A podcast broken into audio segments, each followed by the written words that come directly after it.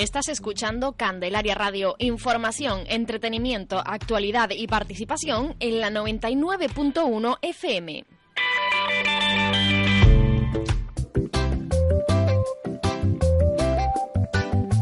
Candelaria al día con Gema Trends.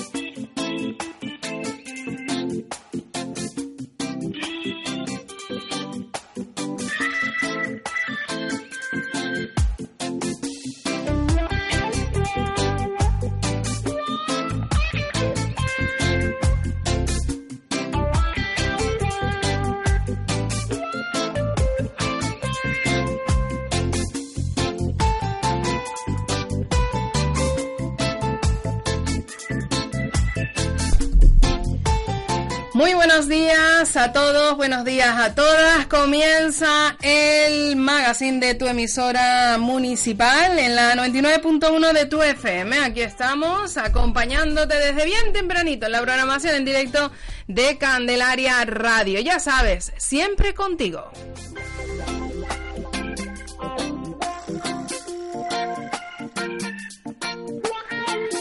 Con ganas de compartir contigo, como todos los días, todo lo que ha ido llegando a la redacción de esta casa, todo lo que pues hemos ido eh, viendo, captando, nos ha ido llegando y por lo tanto queremos que tú que estás ahí al otro lado sepas que no pierdas detalle de nada.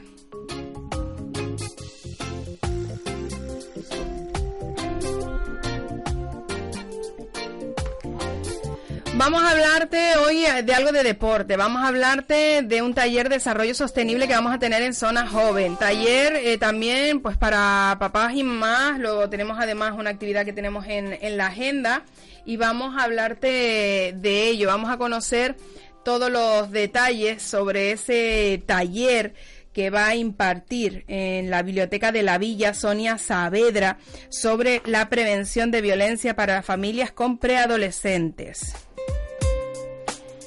¿Qué más? Vamos a hablar del taller de joyería eh, de fibras no tejidas que se impartió en la jornada de ayer.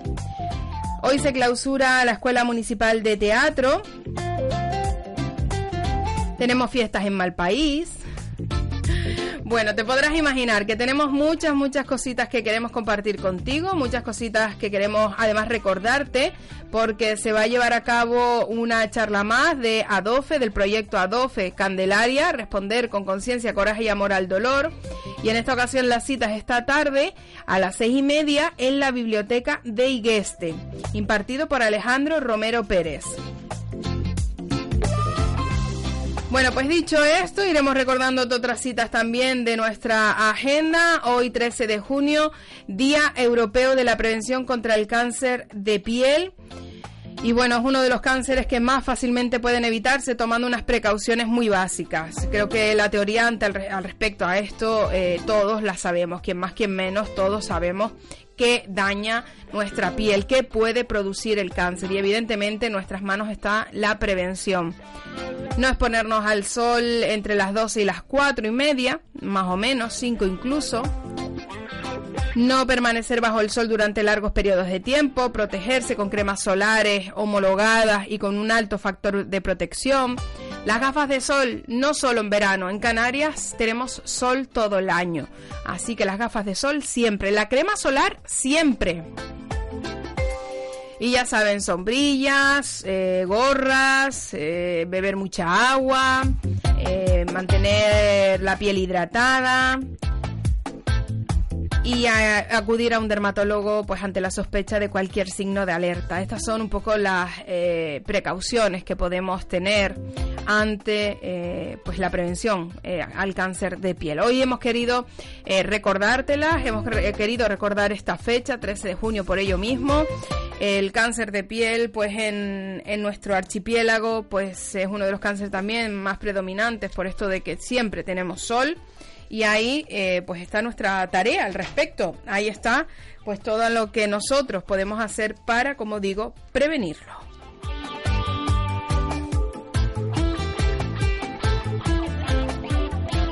Bueno, pues dicho esto, vamos a comenzar con toda la actividad prevista para hoy. Estás escuchando Candelaria al Día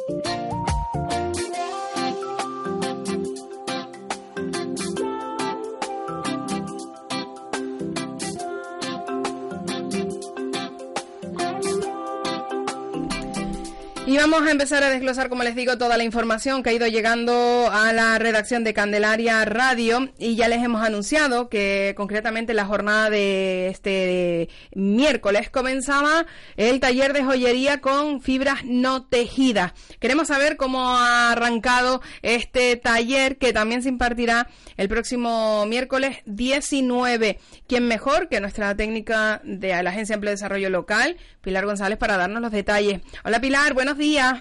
Buenos días, mi niña, ¿cómo estás? Bien, con ganas de saber cómo ha transcurrido esa primera jornada de taller. Pues mira, la verdad es que estuve allí con la docente preparando el aula y estábamos asombradas cuando, porque vino gente que está repitiendo, que ha hecho un taller de Yashiko y venía, por ejemplo, con una con una chaqueta vaquera eh, con las aplicaciones de Yashiko, una cosa impresionante. Eh, otra persona que es artesana de orfebrería con un bordado Yashiko hecho el, el patrón, además de la tela en el en el en, metal, bueno, eh, la verdad es que increíble. Y el taller en sí, eh, vamos, el, el, grupo yo creo que muy contento con los resultados. Están aprendiendo a trabajar eso, fibras, para luego hacer aplicaciones, no solo joyas, que es lo que terminarán el próximo día, porque eh, en ese taller siempre nos gusta que salgan con algún producto, ¿no? Para que tengan no solamente el haber aprendido, sino también llevarse algo, ¿no? El próximo día terminarán su, pues la joya que hayan decidido hacer pero las técnicas pues ya básicamente las han aprendido en esta primera sesión. Yo creo que algún día teníamos que entrevistar a alguien de los participantes, ¿verdad? Yo creo que sí, que puede ser muy interesante que de primera mano eh, nos cuenten, pues, incluso esas dificultades con las que se pueden haber encontrado a la hora de aprender una técnica, pues era eso, relativamente tan sencilla, ¿no? Pero bueno. Sí, sí, sí, sí. Pues sí, no, bueno, ya, ya, te digo, yo por lo menos el feedback que recibo, porque sí que les preguntamos cómo lo están viendo, le está gustando el formato, tal, es muy bueno, ¿vale? Muy bueno, porque la gente le gusta mucho estas pequeñas píldoras de talleres concretos, aprendo a hacer una cosa y continúo, ¿sabes? y estamos muy satisfechas con, con los resultados, sí. Y además lo que de alguna manera han podido aprender en la jornada de este miércoles, pues podrán perfeccionarla o ponerla en práctica así con a lo mejor otra técnica el próximo miércoles, porque el taller es cierto que son dos jornadas. ¿Verdad? Exactamente. Son dos sesiones, un taller de seis horas y bueno, el, el primer día es ponerte a trabajar con la fibra y empezar a, trabajar con la aguja también, ¿no? Cómo le da forma a eso con la aguja y demás. Y, y el próximo día, pues ensamblar y los acabados, ¿no? Fundamentalmente. Bueno, pues eh, lo cierto es que es una técnica relativamente novedosa que nos puede dar muchísimo juego a la hora de técnicas eh, decorativas y lo cierto es que, que ahí está. Más o menos cuántos inscritos son, Pilar, aproximadamente. ¿Sabías pues, decirme? Sí, sí, sí, sí. Eh, teníamos a ocho personas ayer. No sé si... habían ocho personas inscritas, ¿vale? Y, bueno, la verdad es que necesitas... No hay mucho más espacio allí. Claro. Nosotros habíamos puesto diez plazas máximo pero con 10 plazas ya íbamos un poquito malamente con el espacio. Así que 8 fue un número estupendo. Bueno, que fue acertado entonces esa, esa cifra de inscritos. Sí, porque nunca sabes exactamente, ¿no? Hasta que te dice la docente, necesito tanto espacio. Al principio eh, bueno, sí, nos ajustamos a este espacio, pero realmente cuando te pones a trabajar sabes que siempre no, hay gente que se espoja, como diría mi madre, se espoja. Entonces está bueno tener un poquito más de espacio que sobre un poco, ¿no? Eh, con la con las personas que había ayer, muy bien. Así se puede trabajar bien. bueno, yo me imagino que la experiencia por ahora en positivo nos queda efectivamente todavía descubrir una nueva jornada del taller. Nos permite a lo mejor eh, pues tomar nota para futuras eh, eh, propuestas y organizaciones de talleres, al menos si no iguales, de la misma línea de trabajo, ¿no? Ahí estáis, sobre todo ustedes las técnicos, Pilar, pues muy atentos a esas propuestas que llegan desde no solo la docente, sino pues eso, los asistentes a la al taller en este caso, ¿no? Efectivamente, y luego siempre, siempre se recogen las la propuestas mm, de los asistentes al taller, de las personas participantes, más que de los propios docentes, ¿no? Porque claro, eh, por lógica, ¿no? Un poco nosotros valoramos qué son las cosas que van haciendo falta. Ahí también siempre eh, pregunto eh, y colaboro con las docentes de, del PFA de Textil, pues cuando estaba Pili también le preguntaba a ella. Bueno, es una siempre es contar con el máximo de información de la gente que está vinculada al sector para poder hacer una oferta lo más lo más interesante posible, ¿verdad? Con con, con la gente. Ahora, mira, yo hay unas cuantas cosas que están saliendo. Por ejemplo, me ha parecido súper interesante la participación de artesanas en estos talleres, ¿no? Eh, siempre tenemos, hemos tenido artesanas del textil, pero ahora tenemos, ¿sabes? Pues eso, que te venga una persona de orfebrería a aprender eh, shashiko, ya dices, uy, qué interesante, ¿no? Hay que empezar a trabajar, pues a lo mejor el textil con más eh, transversalidad también. Sí, también puede ser una opción. pistas y te va haciendo pensar en distintas cosas y, y bueno, a proponer temas para, para luego valorar también con el resto de, de personas, ya te digo, que con las que normalmente preguntamos y con quienes tenemos de referencia, y también luego para poder plantear una propuesta y, y a, pues, pues a la alcaldesa y que sea la alcaldesa un poco la que la que decida, ¿no? Que siempre decide pues lo que hemos porque ya te digo que es una cosa participada, no es, bueno, lo único, lo que se me ocurre a mí, ni mucho menos, sino siempre preguntamos, vemos, ¿no? Que, oye, ¿qué, haría más falta? que ¿Qué sería, o qué sería interesante, aunque no haga falta, ¿no? también. Claro, yo creo que ahí es eso, realmente hasta una lluvia de ideas, ¿no? Esa, esa lluvia de ideas que se puede generar ante, eh, por supuesto, eso, tantas cabezas pensantes involucradas, pues en X situación, en X circunstancia, como puede ser, pues bueno, ahora un taller de, eh, de Shushiku, que, me, me, cuesta hasta decirlo, ¿eh, Pila? Shashiko, eso. Ay, mi madre. Pues menos mal, menos mal que lo voy ensayando para poder decirlo bien. Ya lo de creo que para el siguiente taller. Me voy a animar yo. Que me ha gustado. Creo que te gustaría, fíjate. Yo creo que te gustaría. Yo creo que sí. Yo creo que con esto sí que te vamos a... A, a engatusar. A, a, engatusar o entanchullar, que es lo que decimos muchas veces. Efectivamente. Bueno, Pilar, pues nosotros que teníamos ahí un poquito la curiosidad de cómo habían empezado este taller, de qué tal, cómo cómo había sido un poco la aceptación en cuanto a las inscripciones y bueno, eh, tenía yo como esa espinita de no haber hablado contigo. Muchísimas gracias por atendernos, gracias por contárnoslo, ya incluso por darnos alguna previa de lo que podría llegar en un futuro no muy lejano y nada, que yo sigo así muy muy muy muy pendiente de todos esos talleres y todas esas actividades que vais generando desde la agencia de empleo. Así que seguro que volveremos a hablar dentro de no mucho. vale. Fenomenal, pues muchísimas gracias, mi niña. Mil gracias. Igualmente, compañera, mil gracias, de verdad. Bueno, pues ahí está. Pilar González, desde la Agencia de Empleo y Desarrollo Local, nos habla de ese taller de la técnica Yashiko, que se impartía desde, bueno, ayer, ayer se impartí, se impartirá también el próximo miércoles, de 5 a 8, en eh, Malpaís concretamente, se está llevando a cabo. Alcanzamos las 11 y 20 de esta mañana. Vamos a disfrutar con un poquito de música, asimilar toda la información facilitada y regresamos y hablando de teatro. La noche está tan perfecta que bien te ves. Oh, ese vestido corto te queda bien. Oh, tú sabes que eres mi morena. De todas tú eres la primera. Yo a ti te llevo a donde quiera. Todo lo hacemos a tu manera.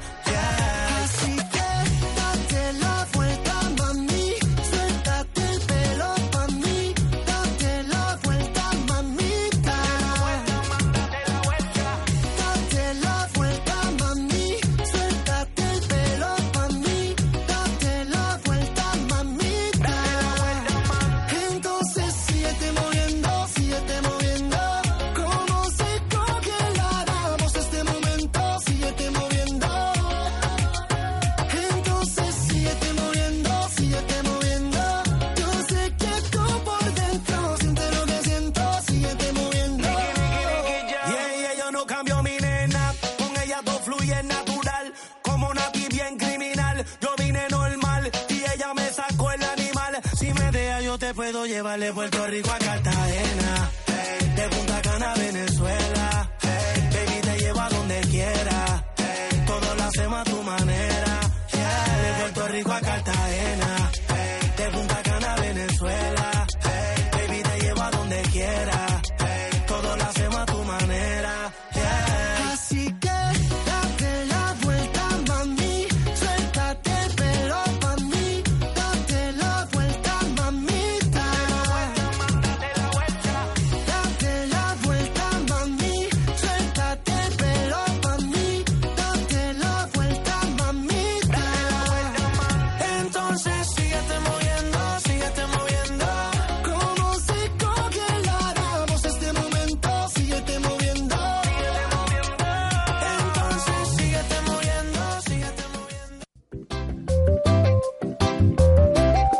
Estás escuchando Candelaria al Día.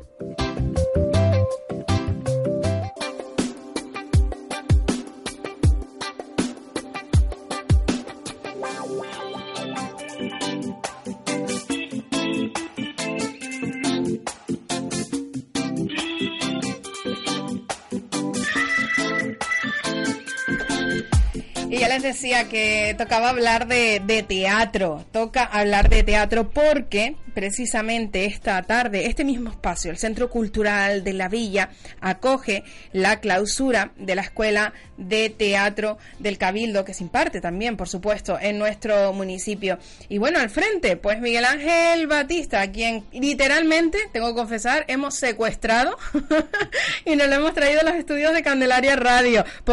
prometemos devolverlo, ¿vale? prometemos devolverlo.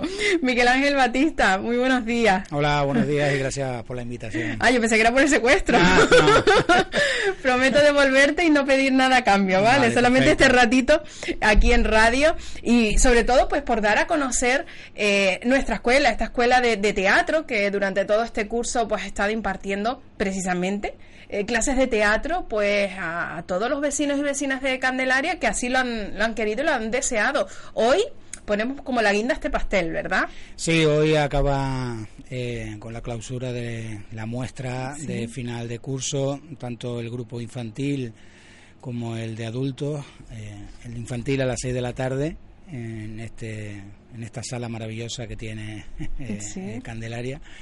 Y luego a las ocho y media los adultos. Han sido meses de trabajo, desde empezaron las clases desde octubre, mm, un poco hasta diciembre se trabaja lo que es con el grupo, trabajar diferentes eh, maneras de subirse al escenario, de proyectar, de jugar, de improvisar, etcétera, etcétera. Y luego ya se comienza con, con trabajos de, de, puesta en escena, de, de, elegir la obra, elegir los personajes, trabajarlos, etcétera, etcétera, para llegar al mejor momento de, mm, de como hoy, ¿no? que hoy mostramos al público todo el trabajo realizado desde, desde octubre. ¿no? Claro, eh, pero Miguel Ángel, no será igual enseñarle a un adulto que a un niño, porque claro, para captar la atención del más peque, a lo mejor eh, en la parte del juego hay pues toma un papel importante, digo yo. Sí, bueno, eh, las herramientas son muy parecidas tanto para infantil, juvenil o, adulto. Lo que ocurre es que después mm, el adulto puede entender cosas mucho más técnicas que, el, que el niño. ¿no? Con el niño se juega mucho lo que es la, la el juego teatral, eh, la improvisación y luego algunas técnicas, pero basadas eh, en el juego sobre todo, ¿no? Eh, cómo equilibrar la escena, cómo proyectar, cómo mm, jugar con emociones. Mm, y luego esa es la tarea de los profesores que hay en el equipo de, de las escuelas de teatro, a la cabeza de Marta Quiñones, que es la coordinadora, intentamos siempre que, el alumno o el alumnado se, se divierta, claro. pero también conozca lo que es eh, los géneros teatrales, los estilos y sobre todo mm, ponerse en la piel de un personaje y poder mostrar las emociones y el juego que puede dar ese personaje, ¿no? Y el controlar los nervios, la capacidad de improvisación, el, en definitiva, pues eso que a lo mejor se gana, evidentemente también, eh, pues con la práctica, ¿no? Y con la puesta en escena de una tras otra. Eso también. Eh, yo creo que las artes, casi todas las artes, mm, no solo la, interpretativa, trabaja con la equivocación. Es decir, eh, sales a ensayar, sales un día a ensayar, eh, te equivocas, mm, empiezas a mejorar después, eh, te caes, te levantas, empiezas. Entonces, bueno, yo creo que mm, esa es la, eh, el, trabajo que hay, hay que hacer mm, semana tras semana con el alumnado de no tener esa preocupación de equivocarse, sino de mejorar siempre lo que creemos que podemos mejorar y luego los nervios, pues bueno, es normal. Eh, es, bueno, es bueno tener ese nerviosismo, es un nerviosismo controlado de intentar hacer bien el trabajo que has, estado durante muchos meses, ¿no? Y presentar solo en público, que lo entienda, eh, que se oiga y, y, que se divierta también el público. Claro, dicen que eso llega a ser esa adrenalina que un poco engancha, hmm. ¿verdad? La necesaria para la próxima vez ser capaces de subirnos al escenario, ¿no? Sí, mi hermana y yo, pues yo vengo de, del mundo del teatro desde muy pequeño por mi familia. Eh, siempre teníamos una, una especie de teoría de que de la adrenalina que desarrollas en el escenario cuando vas a subir a, presentar a un público es como hacer puenting o hacer jumping. es decir, tú estás ahí y no quieres lanzarte. Pero una vez que te lanzas, quieres salir, salir corriendo otra vez para lanzarte. Y cuando ya estás otra vez agarrado encima de, la baranda o tal, dices, no, no me quiero tirar, no me quiero tirar. Y cuando te tiras, quieres salir. Pues un poco ese, esa metáfora de estar encima del escenario. Mm, no, no quiero, no quiero. Los primeros minutos, los primeros segundos antes de que se abra el telón. Y luego es el disfrute, ¿no? Efectivamente. Yo puedo hablarte del teatro pues desde las butacas, ¿no? Como consumidora de teatro. Puedo entender los beneficios que para mí eh, me aporta, me reporta el teatro. Puedo decir que, bueno, el sentirme bien ante una obra, mejor o peor, ya eso podríamos incluso hasta debatirlo, ¿no? Pero el hecho de que, bueno, uno sea capaz de repetir eh, cualquier obra, de teatro por ver como consumidora, pues yo puedo ponerte de ese lado, ¿no? Decir, los beneficios que para mí, ah, para mí tiene el teatro como espectadora. Pero para ustedes, que estáis sobre el escenario, ¿qué beneficios tiene el teatro para un niño que está en nuestra escuela, para un adulto que está en nuestra escuela? ¿Qué le está aportando a esa persona, además de desarrollar un hobby que seguramente le encante? Yo con, cuando trabajo con mis alumnos, sobre todo con los adultos, con los pequeños, pues bueno, lo que había comentado antes, ¿no? Hay cosas muy técnicas que mm, enseñarle al, al alumno de 6 a 11 años eh, cosas muy técnicas o cosas de la vida, filosofía y tal, se lo intenta acercar eh, a su vocabulario, a su lenguaje, ¿no? Por la edad que tienen. Pero yo siempre repito a mis alumnos, al alumnado, es eh, que cuando uno está encima del escenario, eh, actuando, separa el mundo. Es decir, para mí como actor, que soy también actor profesional con mi compañía y he trabajado con varias compañías y he hecho cosas, cuando estoy encima del escenario separa el mundo. Es decir, la hora, hora y media que estoy actuando, mm, las cosas que cotidianas que tienes que hacer en la vida se paran. Es algo, no piensas que tengo que hacer mañana o si tengo que pagar la factura, a que tengo que llevar a la niña al colegio. No, no, cuando estoy encima del escenario soy libre de disfrutar de esa hora, hora y media, hora y cuarto, el tiempo que sea de, mm, de lo que estoy haciendo, de, de jugar, de estoy, estoy jugando. Eh, entonces siempre le digo eso, la libertad que tiene una actriz o un actor en, en escena en ese momento hace que el mundo se pare. Es cierto que liberarnos de alguna manera de ese estrés, o liberarse ustedes como profesionales o futuros profesionales, eh, practicantes de teatro, eh, tiene evidentemente una repercusión en el estado físico, liberarnos del estrés y todo esto, pues evidentemente sabemos todos lo maravilloso que sería nuestra vida si no tuviéramos estrés. Pero yo creo que podemos ir más allá, porque yo algo que valoro muchísimo de ustedes, no solo esa capacidad de, de mutación que tenéis, sino de memorización. Es decir, ¿cómo sois capaces de aprender un texto, eh, eso, de una hora y media, que no solo es el texto, que voy para aquí, vengo para allá, ahora me toca levantar la mano, ahora, ahora le toca a fulanita y no lo ha hecho, espérate. Todo eso, ¿cómo somos capaces de enseñárselo también a hacer a un niño o una niña de, de eso, de 6 a 11, ¿no? Es, a mí me llama muchísimo la atención como criaturas que sí que están en edad de estudiar y tienen el cerebro entrenado, vale, pero son capaces, oye, que yo creo que hay otra parte beneficiosa, ¿no? No, yo creo que mm, los niños, cuando somos niños y niñas, pues eh, tenemos esa capacidad la absorción total, sí, ¿no? Sí, de poder memorizar cosas en décimas de segundo. Ya cuando somos más adultos nos, va, nos, va, costando eh, más. Estamos oxidadillos el cerebro. Que el cerebro es una máquina perfecta. Yo siempre lo digo, ¿no? Una máquina perfecta. Si el cerebro falla con las enfermedades, con muchas cosas, ¿no? Eh, están bien los móviles, están bien los aparatos, la, eh, la informática y todo, pero el cerebro es una máquina perfecta. Entonces, una de las cosas que hacemos hincapié con el alumnado, que para poder trabajar en escena y ser libre, tenemos que tener el texto bien aprendido, tenemos que memorizar bien antes de empezar a ensayar una escena o la obra para poder mm, dar lo máximo, ¿no? Para no estar pensando en algo que no te lleve a escuchar al compañero en escena o recordar una acción, eh, etcétera, etcétera. Entonces, eso es un hincapié que hacemos muchos los profesores de las escuelas y yo creo que casi todos los profesionales que se dedican a la docencia, ¿no? De que el texto y como profesionales también que el cuanto el texto está mejor aprendido mm, puede ser mucho puedes jugar mucho más con el compañero o con los compañeros puedes escuchar al público mucho más a ver cómo está si se divierte o si se emociona cuando haces drama o cuando haces comedia se, se ríe. Entonces Mm, eso es importante. Luego las herramientas que van consiguiendo los chicos y las chicas y el alumnado en general eh, es un, controlar su cuerpo, mm, romper barreras de miedo, de, mm, de hablar en público, de que luego a los, a los jóvenes o, y niños les van a ayudar a lo mejor en un futuro para cuando tenga que presentarse delante de su clase eh, con una lectura o, con, o con un trabajo o en un futuro con la universidad o claro, claro. porque son herramientas que se pueden llevar a una, entrevista de trabajo, cómo controlar tu voz, cómo controlar tus nervios, cómo respirar, eh, cómo estar hablando y poder estar eh, viendo cómo va esa entrevista o etcétera.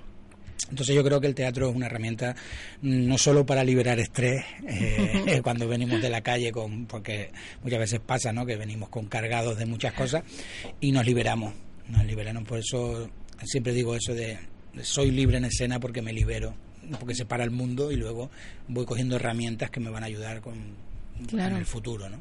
Y una de esas herramientas es el trabajo en equipo. Sí. Eh, ¿Verdad? Yo creo que ahí también es un as en la manga, ¿no? Voy a decirlo ahí porque no todo el mundo sabe trabajar en equipo. y a la hora de pues entrar a trabajar, eh, pues eso, un puesto de trabajo que donde tienes tu compañero, tu compañera, tu jefe, tu jefa, dices, madre mía. Bueno, pues. Sí, yo creo que también el teatro te ayuda a, trabajar la empatía, ¿no? Cómo está el compañero o la compañera, cómo viene ese día a clase o cuando estás trabajando con ella. Y luego mm, lo importante de trabajar en equipo, porque cuando juegas con muchos actores y actrices, pues tienes que tener un, un grupo cohesionado para poder trabajar y llevar el proyecto o lo que estés montando al mejor puerto, ¿no? Claro, efectivamente. Y bueno, al puerto vamos a llegar esta tarde. Sí. Ahí estamos, ahí te tenemos ahí preparando, mm. claro, a Treso y todo, todo esto, porque eso también forma parte del teatro. Sí. Que no es solo eh, pulir al personaje, sino, hombre, las grandes compañías contarán con quien se los haga, está claro. Bueno, pero es la, base, de, la base del, teatro. Del, teatro. no solo la parte interpretativa del alumno, sino después el vestuario, el maquillaje, el atrezo que utiliza, la escenografía. Eh, todos los materiales que intentas inculcarle también al alumnado, mm, partes técnicas, mm, que es ir a prosenio, que es ir a, pata, que es una bambalina, que son los focos, eh, un PC, un recorte, un asimétrico, un ciclorama. Intenta siempre inculcarle todo eso como profesional, para que ellos sí cuando vayan luego a un teatro mm, conozcan y tengan herramientas para ser críticos, que me gusta pues a mí me puede gustar las lentejas, pero a otra gente no le gusta las lentejas. Entonces, ¿qué estilos teatrales hay? ¿Qué géneros teatrales hay? Mí me gusta más la comedia, a los jóvenes, me gusta más el drama, la tragedia, tragicomedia, melodrama, farsa. Eh. Claro, y realmente aprenden hasta el vocabulario de, del arte, ¿no? sí, ¿no? Eh, siempre intentamos inculcarle eso. Hablar correctamente. Sí, para la verdad, pues me gusta la comedia, pues me gusta el drama, porque yo creo que la formación es importante, tanto en cualquier en cualquier rama que trabajes, ¿no? En la formación. Eh, ¿Por qué? Porque después ellos si van al teatro, van a ver cualquier cosa, pues mira, pues es un drama, pues pues ya sé de, de qué va el drama. Claro, sí, me apetece más o menos. Me apetece hoy a ir a, emocionarme con los actores viendo un drama. Hoy prefiero ir a una comedia o vamos a ver una tragicomedia como eh, Romeo y Julieta que me va a, me va a hacer emocionarme, reírme, pero también me va a tocar la fibra. Entonces, mm, yo creo que es positivo ¿no? para, para el alumnado conocer formarse en todos esos aspectos. También, Miguel Ángel, es cierto, o al menos a la percepción que tengo yo, eh, más desde esta, desde esta postura, ¿no? Donde cada semana entrevisto, eh, quien más, quien menos, sino una semana a la otra, pues a diferentes compañías de teatro que vienen a disfrutar de ese escenario que ustedes eh, también habéis estado disfrutando y vamos a disfrutar con ustedes esta tarde. Eh, el teatro está en auge, me da la sensación de que cada vez somos más consumidores de teatro, pero a la vez también más exigentes. Bueno, la exigencia no es mala cuando es una exigencia positiva. Claro. Cuando es una exigencia negativa, que le vemos fallos a todas las cosas, pues entonces tenemos un problema. Esa crítica no constructiva, flaco Pero yo creo que los municipios de, vamos a hablar solo de Tenerife, porque estamos en Tenerife, pero en Canarias o... Eh, se están trabajando en aspectos pues, de mejorar los espacios donde se va a consumir. Eh, hay ayudas ahora a las compañías para montar eh, nuevos espectáculos, eh, los circuitos de teatro, tanto en Tenerife, en Gran Canaria, o circuitos. Los traslados, entre, islas. Entre, entre, islas. Ahora están saliendo proyectos como mapas, que son a través del Auditorio de Tenerife y el Gobierno de Canarias que es un proyecto donde vienen compañías internacionales a Tenerife y es como si fuera un mercado donde tú puedes presentar tus proyectos y luego conocer a programadores de todo ámbito internacional para presentar tus proyectos, ves espectáculos. Bueno, y rompemos fronteras, ¿verdad? Sí, Qué maravilla. después está los- el circuito de Tenerife, que tiene su trabajo para mover las compañías, tanto de aquí como, como nacionales o internacionales. Es decir, eh, el- poco a poco se ha ido eh, pensando en mejorar todos esos aspectos. Luego la formación, eh, poco a poco ahora también el proyecto del auditorio con el Teatro de la Escuela, eh, en donde las compañías actúan en los institutos, en colegios y tal, para acercar y formar, no solo Claro. viendo y consumiendo proyectos, sino lo que estaba comentando Ando, de hablar con los artistas, de, Claro.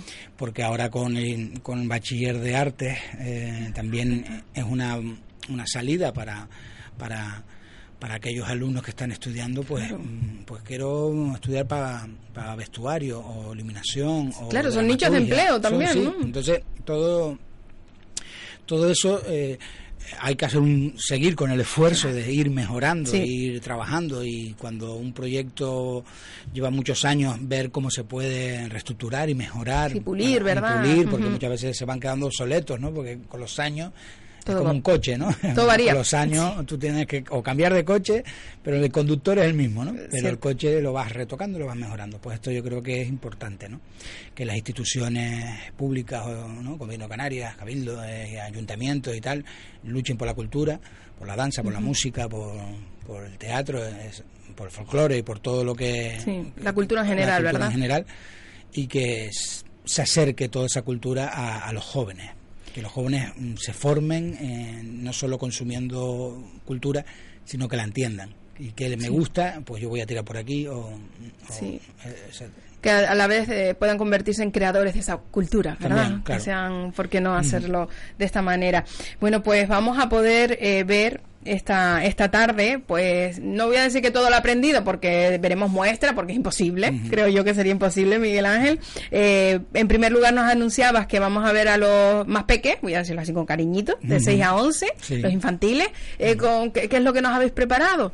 Es una obra... Hasta donde llama- se pueda leer, ¿vale? No, un- es el, el título se llama eh, Un país sin nombre eh, y son este año hay 11 alumnos eh, entre chicos y chicas y han hecho un trabajo maravilloso, un trabajo eh, grupal muy muy coherente eh, con su trabajo, con mucha energía y, y los invito a las 6 de la tarde hoy a, a todas las personas que me están escuchando o que pasen por Candelaria hoy Sí, a venir al Centro Cultural y a las 6 de la tarde representaremos eh, El País Sin Nombre y yo creo que se lo van a pasar muy bien porque eh, la energía y el juego que hacen encima del escenario los chicos y chicas pues merece la pena llenar la sala, llenar la sala y que ellos también vean que, que esa energía del público les llega, ¿no? esa energía a la que seguramente en muchas ocasiones habrás eh, mencionado, ¿no? En tus clases y que bueno, ya les toca, les toca sentirla y que menos que pues eso con la con la sala llena, esperemos que así sea. A las seis con, con el grupo infantil de nuestra escuela de teatro eh, y después que durará una horita, horita y media. Sí, bueno, entre, menos, entre, entre la entradas y entregas de diploma y tal, pues una- a lo mejor son unos 35, 40 minutos los, los infantiles, ¿no? Porque después se entrega, como la Claro, clausura, sus se entrega el diploma, se hace un pequeño homenaje a toda la gente que, que venga, a los padres, etcétera, etcétera, las madres, los abuelos las instituciones si pues si se acercan pues siempre se acercan pues la alcaldesa o el concejal, o-. ¿no? Eh, y luego hacemos un pequeño paréntesis para preparar lo que sería la actuación del grupo adultos eh, que es a las ocho y media y vamos a hacer una obra de Jardí Poncela que se llama Usted tiene ojos de mujer fatal y también han hecho un trabajo magnífico el alumnado. Eh, y e invito a todo el mundo pues a acercarse también a las a las 20.30 al centro cultural ¿no? ¿Cuántos eh, adultos tenemos en la escuela Pues aproximadamente? este año, bueno, empezaron bastante, pero bueno, por las circunstancias Claro. y tal, pero creo que eh, son 14, 14, 13. Bueno. Oye, que organizar a tanta gente, Miguel Ángel, Sí, algunas vamos, veces ¿eh? suele ser, porque cada uno ¿Qué papel tiene te su- doy a ti? Sí, muchas veces el profesor o la profesora mm, tiene ese, mm, esa, esa lucha, ¿no? De- Claro. todos tendrán su parte importante dentro de la obra o para que todos estén contentos y contentas con, con el trabajo. Y luego también hay alumnos que te dicen, mira, yo quiero un papelito pequeño, que son sinceros y te dicen, mira, quiero algo chiquitito para empezar porque estoy empezando o estoy intentando rompiendo barreras por ahora y entonces bueno. eso ya en los primeros meses, cuando empiezas a trabajar con ellos, cuando te das cuenta de esas cosas, ¿no? O ellos son sinceros y te lo dicen, o tú ya vas viendo que le voy a dar un papelito pequeño para que va a ir rompiendo el hielo. Vaya rompiendo el hielo y a otros que son más veteranos, pues le vas dando más importancia. Bueno, pues vamos a poder ver esta tarde también a ellos y ellas, los adultos, eh, pues eso, con usted tiene ojos de mujer fatal. Sí. Bueno, lo descubriremos esta tarde con nuestra escuela de teatro. Eh, Miguel Ángel Batista, muchísimas gracias por acercarte, eh, que no ha sido un secuestro, que solamente le hemos invitado. Eh, y nada, muchísimas M para esta tarde, ah, tú sabes. Muchas gracias. gracias, un saludo. Chao. Bueno, pues ya lo han escuchado. Oye, qué ilusión que tenemos nuestra escuela de teatro y clausuran todo el trabajo, todo lo aprendido durante el curso. Qué maravilla, tanto pequeños como mayores. Volveremos seguramente, pues eso, en octubre, septiembre, octubre. Ya se lo contaremos, se lo anunciaremos, no se preocupen. Bueno, pues llegados a este punto, hacemos alto en el camino y continuamos. Escuchas Candelaria Radio 99.1 FM. ¿Te gustaría aprender bailes tradicionales? ¿Tocas algún instrumento de cuerda, sobre todo púas, laúd, bandurria, mandolina? La agrupación folclórica cultural Igonce retoma su escuela de bailes tradicionales, abierto a todos los públicos a partir de 5 años. Y si tocas algún instrumento de púas, no dudes en contactar con nosotros en los teléfonos 609 83 88 39 o al 606 86 84 36. Les esperamos, anímense. No tener trabajo, mala suerte. Vivir en soledad, mala suerte. Fracaso escolar, mala suerte. Sufrir violencia de género, mala suerte. Hacer que las cosas cambien no es cuestión de suerte. Sorteo de oro de Cruz Roja. Palma 18 de julio de 2019. Compra tu boleto y por 5 euros, haz que las cosas cambien. Gracias. El miércoles 19 de junio a las 18 horas, dentro del programa Reseteate Formación Joven, Primeros Auxilios, taller impartido por David Galeano, Fein Tartilán, Manu Bruno y Leo Parejo, alumnos de PFAE Socorrismo, para jóvenes de 14 a 30 años. Inscripción previa. Infórmate en Zona Joven en el 822-02-8770, extensión 4126, o a través de nuestro email jubecan.candelaria.es. Organiza la Concejalía de Juventud. ¿Te imaginas un lugar donde hacer deporte, relajarte y entretenerte? Actívate y ven al complejo deportivo de Álvaro de Armas. Prueba nuestras actividades: yoga, pilates, entrenamiento funcional, baile dirigido o alquila canchas de pádel o squash. Visítanos en calle Agustín Ramos Ramos en Barrancón, Don Candelaria. Llámanos al 922 690906. Complejo Deportivo Álvaro de Armas, ejercicio, salud y bienestar al alcance de todos.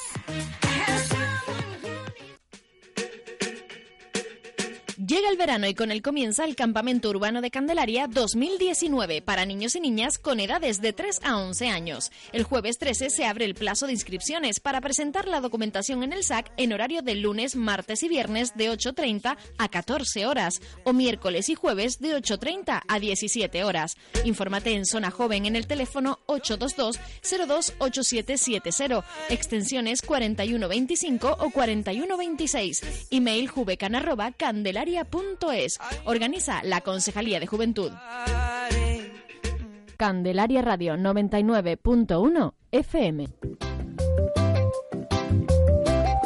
Estás escuchando Candelaria al Día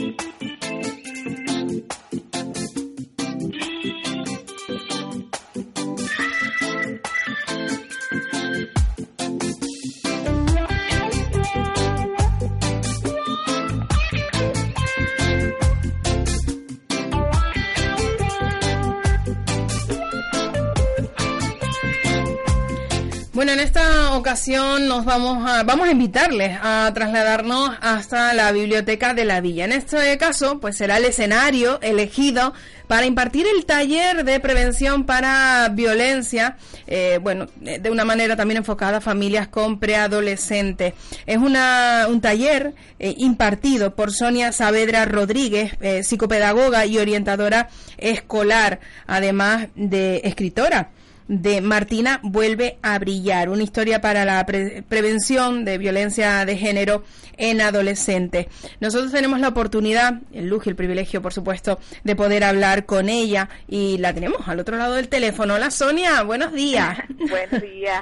Muy Encantada de volver a estar con ustedes. Yo para mí un placer poder de nuevo hablar contigo. La primera vez que creo contactábamos pues era en esa feria del libro donde bueno presentabas a Martina a todos los asistentes y bueno, ahora eh, casi que sí, que existía desde entonces ese compromiso en profundizar un poco en esa, eh, en esa tarea ¿no? que tiene Martina con nuestros adolescentes y bueno, te vamos a tener ya en nuestra biblioteca de la villa, concretamente mañana.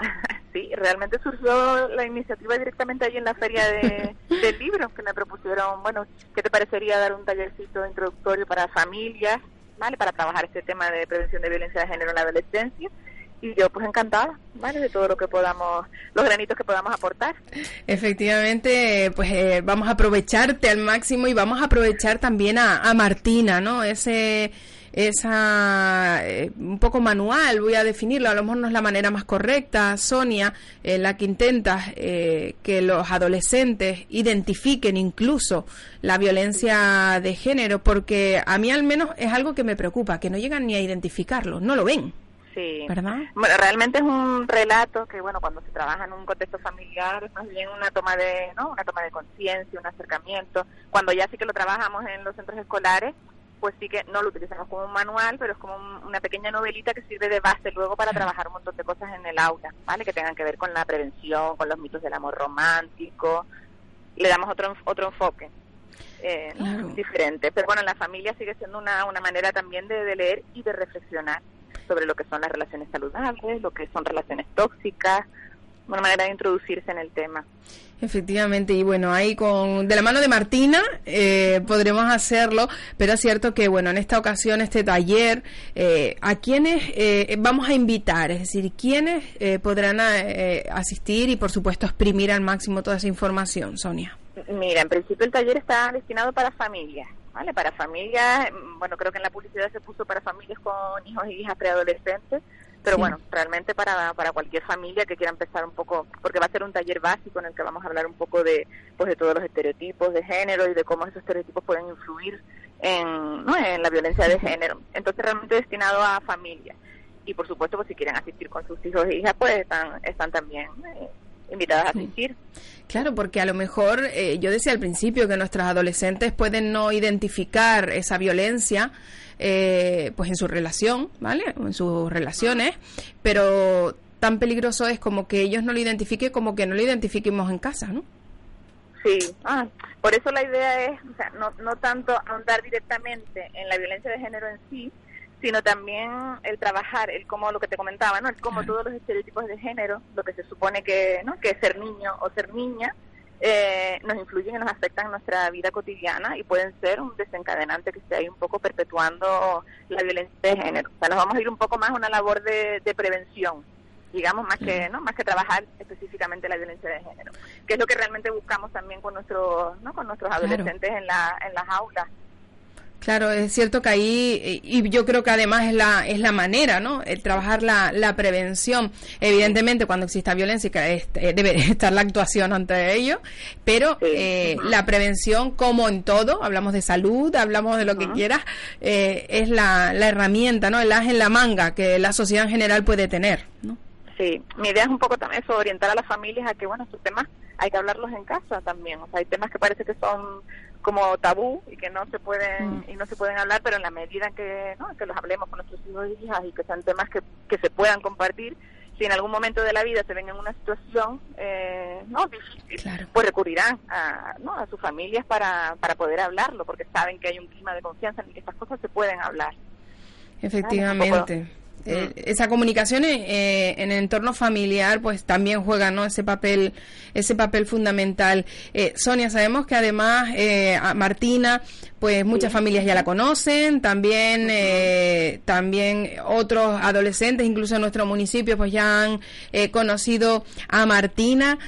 Cuáles son las primeras sensaciones que, que te trasladan o aquellas curiosidades que bueno no han pasado precisamente desapercibidas para ti Mira, yo, yo llegué al municipio de ustedes, tengo que decir gracias a Victoria, ¿vale? De la librería Lifer. Lifer, sí. Ella, eh, sí. Ella tiene a Martina allí, hicimos una presentación ahí en el municipio de, del libro, ¿vale? Y luego, aparte de eso, pues hemos hecho presentaciones y se ha trabajado en diferentes centros educativos, desde más o menos desde quinto de primaria y secundaria y realmente pues súper satisfechas con los, con los resultados por las reflexiones que el alumnado saca a veces, o sea, no en sí mismos muchas veces, sino en compañeros y compañeras, y vienen y, me dicen, mira, pues tal compañera está pasando por esta situación, o yo una vez tuve una pareja que me, hizo, me hizo no, que me hacía todo esto que hemos estado hablando, incluso algunas experiencias muy bonitas, como que siempre la cuento de una, de una chica una vez, una adolescente con 15 años, que yo ni siquiera la conozco, sino que bueno, leyó el libro en el instituto y, localizó mi correo electrónico y me mandó un correo para darme las gracias y me puso que después de haber leído a Martina había dejado a su, a su novio con el que llevaba un montón de tiempo porque se había dado cuenta de que estaba teniendo una relación que no era saludable. Entonces yo, cuando recibí ese correo, bueno, se me puso la piel de gallina, se me está poniendo ahora al contártelo otra vez porque eso ya para mí es, vamos, una gratificación inmensa, suficiente para, ¿no? Saber que aportas esos pequeñitos granitos de arena y que, y que puedes motivar esas reflexiones en los adolescentes, pues ya para mí eso es maravilloso, vamos. Eh, Sonia, cuando hablamos de, de, prevención, cuando hablamos de violencia de género, eh, ¿la sociedad es consciente? Es decir, ¿es consciente del problema que estamos teniendo eh, con respecto a esto? En la sociedad en general, no voy a hablar ni poner edad. Bueno, yo creo que cada vez más, claro, yo trabajo en, educación y me muevo en el entorno más ¿no? de niñas y adolescentes. Y yo creo que sí que cada vez más, o sea, es cierto que es una problemática social eh, muy importante y muy grave y que, ¿no? Y que muchos sectores a lo mejor puede todavía no, no considerarse la gravedad realmente que tiene, pero sí creo que cada vez hay una sociedad más concienciada con el, con el tema. y lo veo en los institutos, por ejemplo, pues cada vez hay más alumnados, chicos y chicas, ¿vale? Porque frecuentemente siempre han sido las chicas, ¿no? Las que participaban en estas cosas, pero cada vez más chicos y chicas que forman parte de los comités de igualdad de los centros y están promoviendo siempre, ¿no? Acciones en los centros eh, a nivel de alumnado, profesorado y familias para trabajar, ¿no? La igualdad de género, eh, y la igualdad en general y la diversidad afectivo-sexual. Entonces yo quiero pensar que sí, que cada vez hay como más concienciación con, con el tema. Bueno, pues me deja tranquila, ¿eh? Porque yo opino igual, creo que, sí, que todavía nos queda tarea. Positiva, aunque no vamos a negar la existencia del problema, pero... efectivamente, creo que sí, que evidentemente el hecho de que, por ejemplo, tú y yo hoy estemos hablando de esto, que mañana se hable en un espacio público de esto, eh, ya es algo. ya... Yo creo que hay que poner la esperanza en la educación, ¿sabes? Que es al final lo que, ¿no?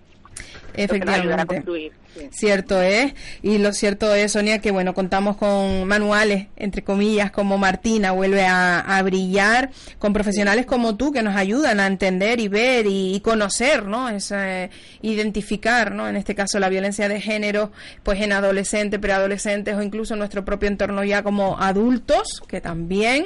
Y yo creo que, que es importante porque eh, es realmente un problema en la, en la sociedad, existe este problema y bueno, se está trabajando en ello y esperemos que en un futuro no muy lejano eh, pues veamos el cambio ¿no? en, este tipo de, en, esta mentalidad en la mentalidad de, de, las personas en general. Yo darte las gracias como siempre por atendernos Sonia. Ha sido un placer hablar contigo este ratito. gracias a ustedes. Quiero recordar la cita lo haremos por supuesto mañana también este viernes a las cinco y media en la biblioteca municipal de Candelaria la biblioteca de la Villa pues ahí tendremos ese taller de, de, prevención de violencia de género, pues de la mano de Sonia Saavedra Rodríguez y eh, de Martina. Martina vuelve a brillar. Eh, Sonia. animo que va a, ser, una tarde entretenida. Ya verán que vamos a aprender un poco pues jugando como hacemos con el, con el alumnado. Como debe ser, muy bien. Bueno, pues Sonia, lo dicho, muchísimas gracias por atendernos este ratito. Un placer. Muchísimas gracias a ustedes. Gracias. Venga, hasta luego. Hasta luego. Bueno, pues ahí está Sonia, eh, pues va a ser Sonia Saavedra Rodríguez, eh, ella, saben, lo decíamos así, la presentábamos como psicopedagoga y orientadora escolar, pues va a ser la encargada de impartir este taller, un taller totalmente gratuito, entrada libre, en la Biblioteca de la Villa, mañana viernes a las cinco y media. Mañana viernes a las cinco y media. De verdad, no pierdan la oportunidad.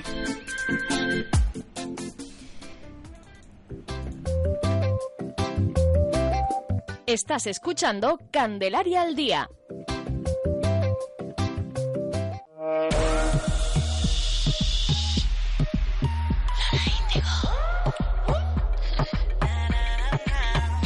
Yo te aviso, me gusta sin compromiso, con trenza con pelo liso, peligroso tu sumiso. Yo te aviso, me gusta sin compromiso, con trenza con pelo liso,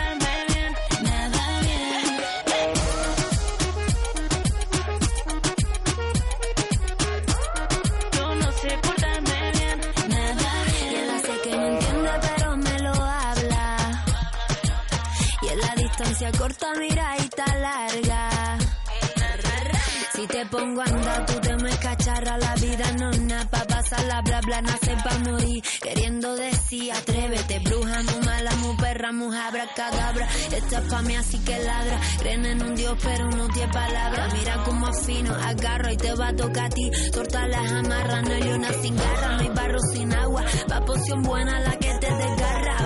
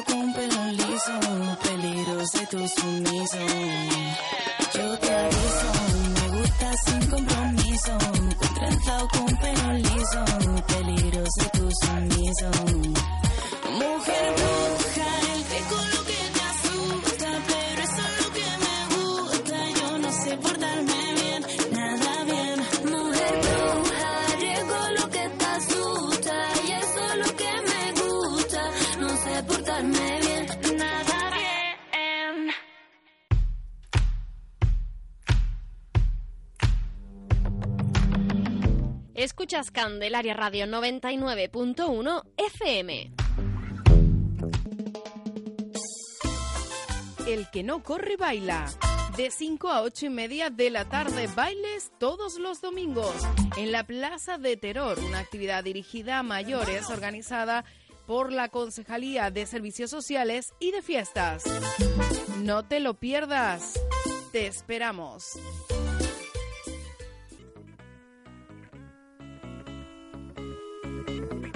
El jueves 13 de junio a las 17 horas, la Concejalía de Juventud llevará a cabo en Zona Joven taller sobre los Objetivos de Desarrollo Sostenible, taller impartido por Cruz Roja Española, dirigido a jóvenes de 14 a 30 años con plazas limitadas. Infórmate e inscríbete en Zona Joven en el 822-028770, extensión 4118.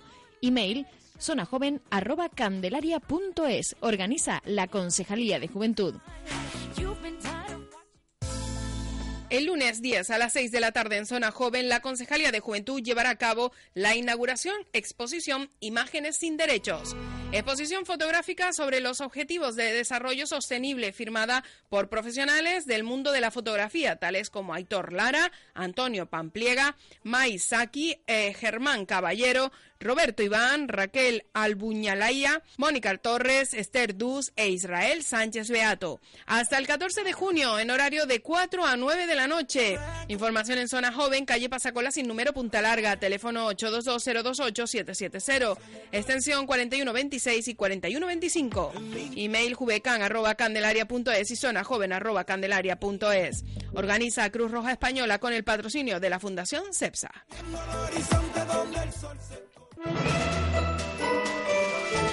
Durante todo el mes de junio tienes citas para todos los gustos con el teatro en el Centro Cultural de la Villa de Candelaria.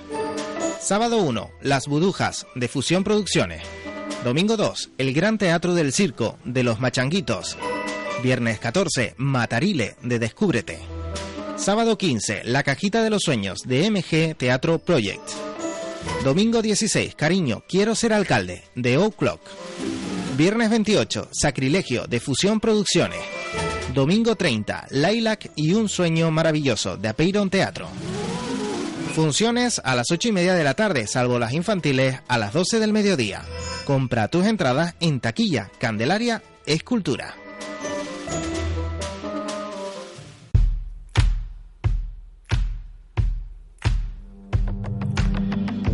Estás escuchando Candelaria Radio, información, entretenimiento, actualidad y participación en la 99.1 FM.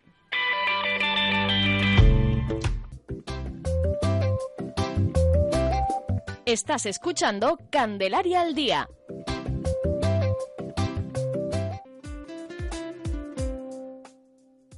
Una semana más es Esteban Martín quien nos trae la sección SOS Animales.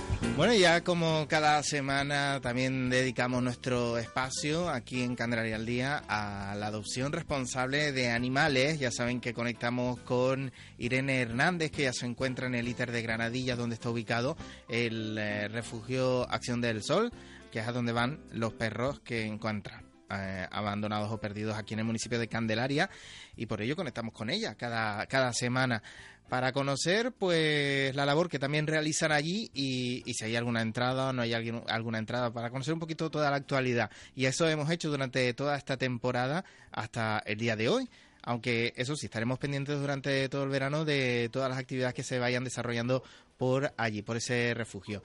Eh, Irene, buenos días. Buenos días, Esteban. Buenos días, Candelaria. Bueno, ¿qué tal? Eh, ¿cómo, ¿Cómo está la cosa por ahí, por el refugio? Muy bien, gracias. Eh, todos contentos porque, como ya les había anunciado, el sábado fue la fiesta de verano eh, y estuvo formidable. Amaneció el día un poco de lluvia, después paró y no estaba muy soleado, pero eh, de verdad que la respuesta de la gente y de los niños fue fantástica. Los niños la pasaron estupendo, eh, los perritos que vinieron también y compartimos una tarde muy, muy, muy agradable. Gracias a todos públicamente. Si alguien de Candelaria estuvo por aquí, también se los agradecemos muchísimo. Bueno, fue una tarde eh, impresionante, con un poquito de frío, ¿no? Porque parece que el tiempo ha cambiado en estos días, después de los días de calor que tuvimos anteriormente, ha cambiado el tiempo, y pero, pero así todo, la fiesta salió adelante. Sorpresivamente, es justo ese día se puso frío y, y nublado y llovió un poco por la mañana, como hasta las 10 estuvo lloviendo, y, y los días anteriores había un montón de sol. Tú sabes que normalmente cuando se hacen este tipo de eventos pues hay una preparación previa, eh, hay que mover cosas, hay que preparar y pues estábamos todos con el bronceado obrero que le llaman, mm. que es el de la camisa a la mitad y el pantalón también. Y justo ese día, pero mira, los niños les encanta la piscina y con frío y con todo ellos se metieron adentro, repartimos chocolate caliente, la gente hicimos la fiesta espuma y la, la, la hicieron, vino, tuvimos una hermosa visita, lo voy a comentar porque me encanta, eh, ahí tenemos una una fan, vamos a decirlo de esa manera, de los animales. Y ella vive en Barcelona, es una niña que tiene una enfermedad eh, cerebral que va en silla de ruedas, no puede hablar, ella se comunica a través de un ordenador y el año pasado casualmente, por casualidad, eh, conoció el refugio, vino a conocerlo y pasó todas sus vacaciones aquí dentro. Dejó a la madre en el hotel, en la piscina y venía con la cuidadora aquí. Y es encantadora la niña. Y este año ha propuesto sus vacaciones en Tenerife justo para el día de la fiesta, porque ella quería participar. Pues esta niña se ha metido en la espuma, se ha tirado de la silla, ha participado en todos los eventos, ha tocado los perros, ha comido tarta, Mm, se la pasó genial. De verdad que cuando vemos estas cosas eh, son motivaciones aparte de las que ya tenemos todos los días con nuestros perros que están aquí, que no son nuestros, yo digo nuestros porque están aquí, pero este tipo de cosas son muy bonitas. Eh, no sé si lo he dicho alguna vez, pero también hacemos visitas a los ancianatos, a las casitas de ancianos, y eso también nos motiva un montón, porque, por ejemplo, vamos a una casa de ancianos donde hay de todo tipo, que tienen también gente que no reacciona, que está en silla de ruedas, eh, hay gente que ya no, no, no tiene memoria y solamente el contacto con el perro ya para ellos es, es una terapia. Y pues todas estas cosas nos motivan, como te digo, ¿no? Como siempre digo, esto es un albergue que no solamente recogemos perros y nos dedicamos solo a ellos, sino que también hacemos que ellos ayuden a los demás, que también se sientan útiles y que valgan para algo más que, que para estar en un refugio el resto de su vida. Bueno, sin duda son eh, actividades que, que, no solo sirven eso para entretenernos, sino también para concienciarnos y darnos cuenta de, de, la labor, por ejemplo, que se hace ahí en el refugio de Acción del Sol, que ustedes eh, organizaban esta fiesta y que también la semana pasada estaban en otro evento, allá donde los llaman, pues prácticamente van con ese mensaje, ¿no? De, las adopciones responsables. Sí, señor. El Día del Medio Ambiente estuvimos en las galletas, que el Ayuntamiento de Arona eh, preparó un evento para concienciar sobre todo a los niños. En principio por la mañana estuvieron los colegios, estuvimos allí, y por la tarde pues a todo público. Hicimos un agility con los perros, de la gente que se acercaba, y también fue muy bonito porque mucha gente miraba lo que era. No, no, mi perro no hace eso. ¿Cómo que no lo hace? Venga, vamos a practicar. Y al final el que menos lo hacía se ganó el premio, ¿ok? eh, súper, súper bonito porque también es parte de educar, como siempre digo, educar al perro. Ya si tú te limitas mentalmente de que él no lo va a hacer, pues ya no lo hace, pero si tú te pones de sí, dices, venga, que sí, que sí lo va a hacer, eh, lo enseñas y, seguramente lo hace, ¿sabes?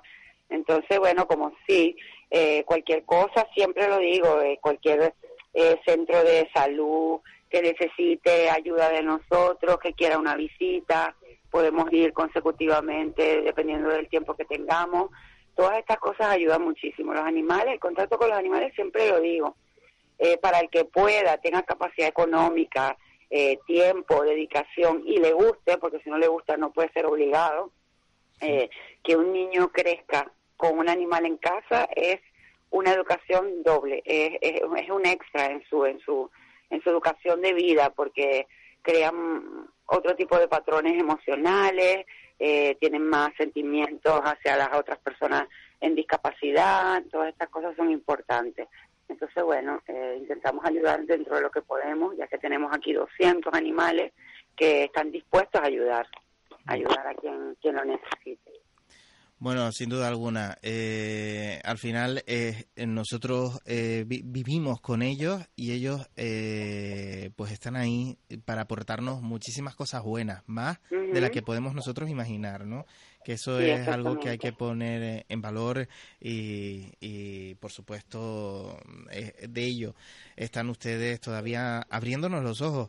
desde iniciativas como las que llevan ustedes, de Acción del Sol, esa protectora en la que cuidan eh, y conciencian ¿no? las mentes de, de todos los que todavía piensan que, que, es un animal y ya está. No, también tiene sus sentimientos Y, y, respira, como nosotros, ¿no? Que eso también tenemos que darnos cuenta. Y compartimos este planeta, ¿eh? que muchas veces nos olvidamos, que pensamos que el planeta es nuestro, no. Exactamente. El planeta es de todos los seres vivos que lo habitan, ¿eh? Y, a veces nos olvidamos y lo descuidamos. Y ahí también, por eso viene lo del medio ambiente, el Día del Medio Ambiente, eh, que también están incluidos pues todos los animales, ¿no? Y hay que cuidarlos. Exactamente, tenemos que tener conciencia de eso, porque sin la naturaleza, pues ni los animales ni nosotros, eso está claro.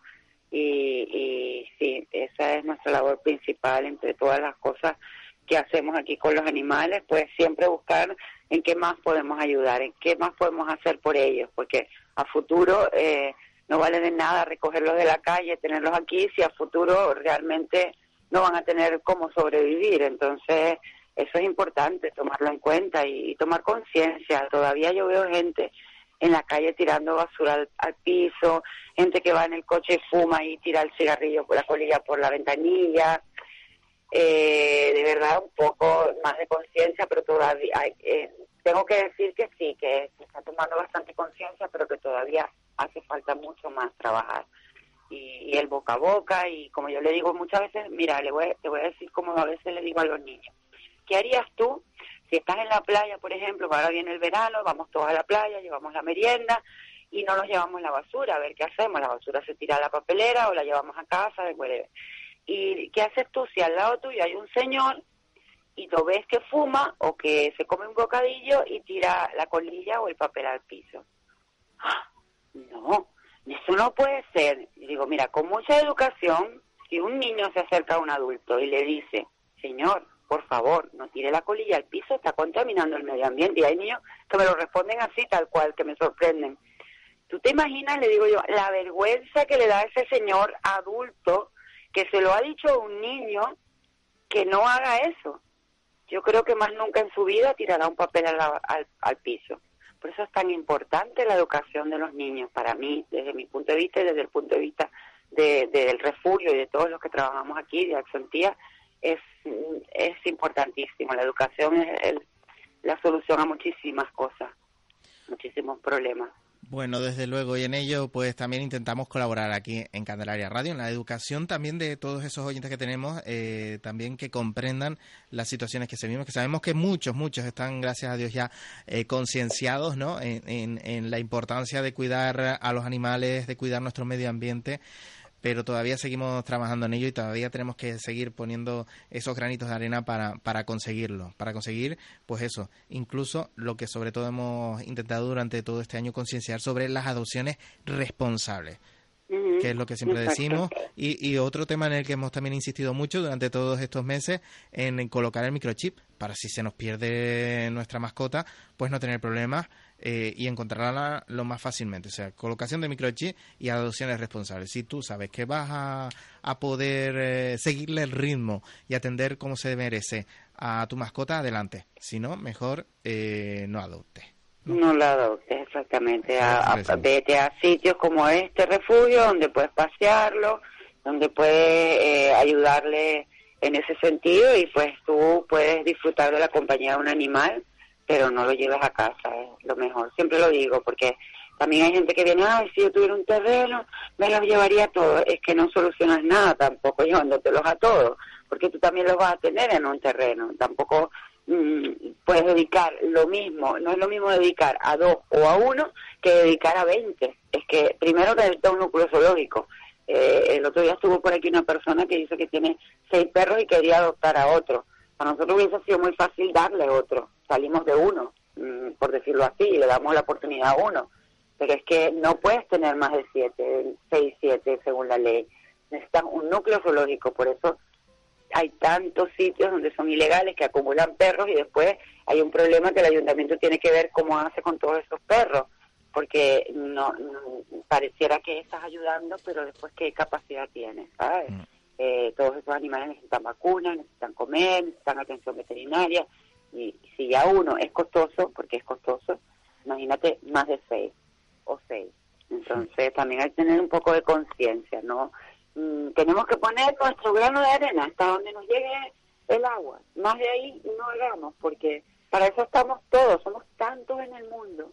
Y yo siempre digo, un eurito que dé cada uno para cualquier cosa, para ayudar al cáncer, para ayudar a la investigación, para limpiar las calles, si todos diéramos un euro, que mm, parece que es porque representa dinero para hoy en día la situación económica que nos encontramos, pero realmente un euro no nos gastamos sin darnos cuenta. Y si colocáramos un euro hablando económicamente, pues no te imaginas la cantidad de dinero que podríamos recolectar. Eh, y lo mismo es con las acciones. Las acciones son en cada momento. Cuando estás en el supermercado, haciendo la fila para pagar y viene alguien y se mete delante. Eh, son muchas cosas y, y tenemos que ayudar en el boca a boca y abriendo la boca, como siempre digo, abriendo la boca porque estamos acostumbrados a quedarnos callados y decir, ay, es que el vecino sale afuera, hace la coca del perro y no la limpia, pero dígaselo, dígaselo. Seguramente la primera vez le va a insultar, la segunda vez lo voy a ver, mira, disculpe, coja la bolsita, la segunda vez, ya llega los momentos que a lo mejor no lleva el perro a hacer caca lo lleva a otro sitio y habrá otro que se lo dirá y ya no tendrá otro remedio que llevar la bolsita y recoger la caca. Yo creo que eso es importante, siempre en las sociedades hemos vivido eso en sociedad y muchas veces las sociedades mueven de eh, montañas, la moda, ¿cómo es la moda? Alguien saca un vestido que a lo mejor no es más bonito ni el color más precioso, pero desde que se empieza a fabricar y lo empieza a copiar una fábrica, lo empieza a copiar la otra línea, ya todo el mundo se lo pone, aunque no sea lo más precioso, porque es la moda. Pues lo mismo es con esto, desde mi punto de vista. Hmm. Desde luego, al final que sea, y ojalá, eh, bien, bien eh, lo, lo, has dicho, ojalá sea una moda el cuidar nuestro medio ambiente, nuestra naturaleza, nuestros, los seres vivos que, que la habitan y que sea conciencia esa conciencia llegue a todos. Esperemos que, así sea. De todas maneras, vamos a seguir trabajando en ello y, y por supuesto contamos contigo, Irene, a lo largo de todo el verano y también esperamos que en la próxima temporada. Irene, ha sido todo un placer. Muchísimas gracias por habernos atendido.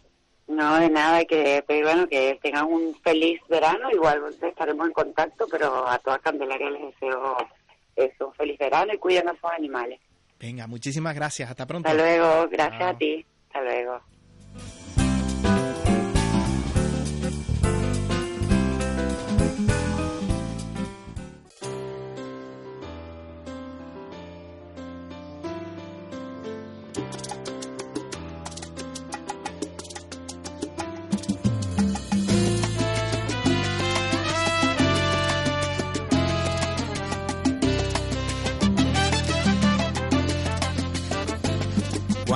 Te cases, te casarás sin amor, porque esa mía que nada más. Cuando lo beses, extrañarás el sabor del beso que yo te daba. Y cuando intentes con él hacer el amor, en el momento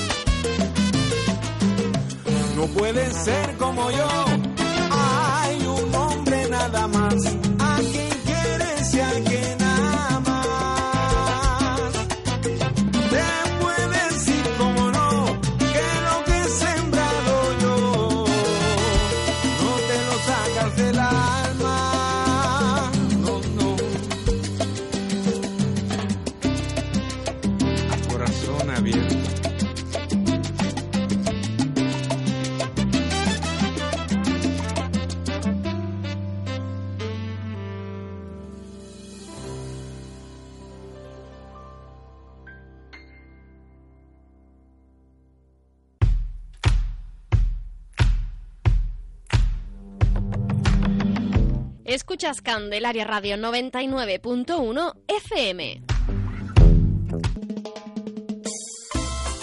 El que no corre baila. De 5 a 8 y media de la tarde, bailes todos los domingos en la Plaza de Terror, una actividad dirigida a mayores organizada por la Concejalía de Servicios Sociales y de Fiestas.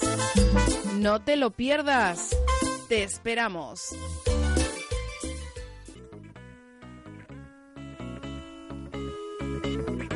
El jueves 13 de junio a las 17 horas, la Concejalía de Juventud llevará a cabo en Zona Joven taller sobre los objetivos de desarrollo sostenible.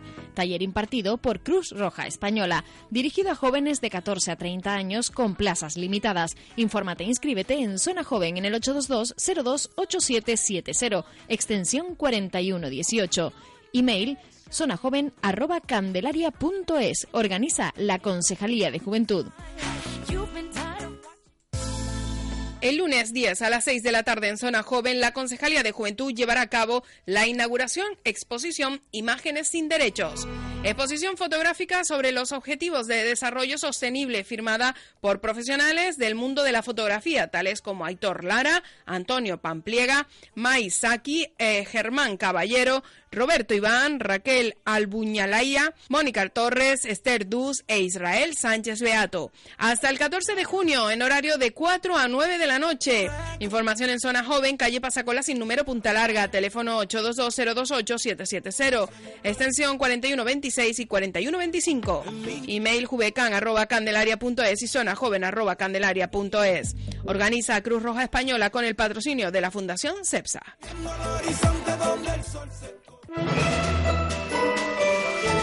Durante todo el mes de junio tienes citas para todos los gustos con el teatro en el Centro Cultural de la Villa de Candelaria. Sábado 1, Las Budujas, de Fusión Producciones. Domingo 2, el Gran Teatro del Circo, de Los Machanguitos. Viernes 14, Matarile, de Descúbrete. Sábado 15, La Cajita de los Sueños, de MG Teatro Project. Domingo 16, Cariño, Quiero ser alcalde, de O'Clock. Viernes 28, Sacrilegio, de Fusión Producciones. Domingo 30, Lilac y un sueño maravilloso, de Apeiron Teatro. Funciones a las 8 y media de la tarde, salvo las infantiles, a las 12 del mediodía. Compra tus entradas en taquilla, Candelaria, Escultura.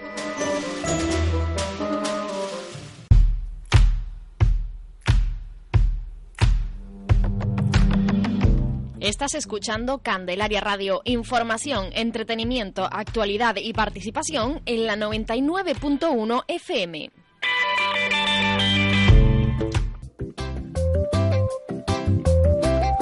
Estás escuchando Candelaria al Día.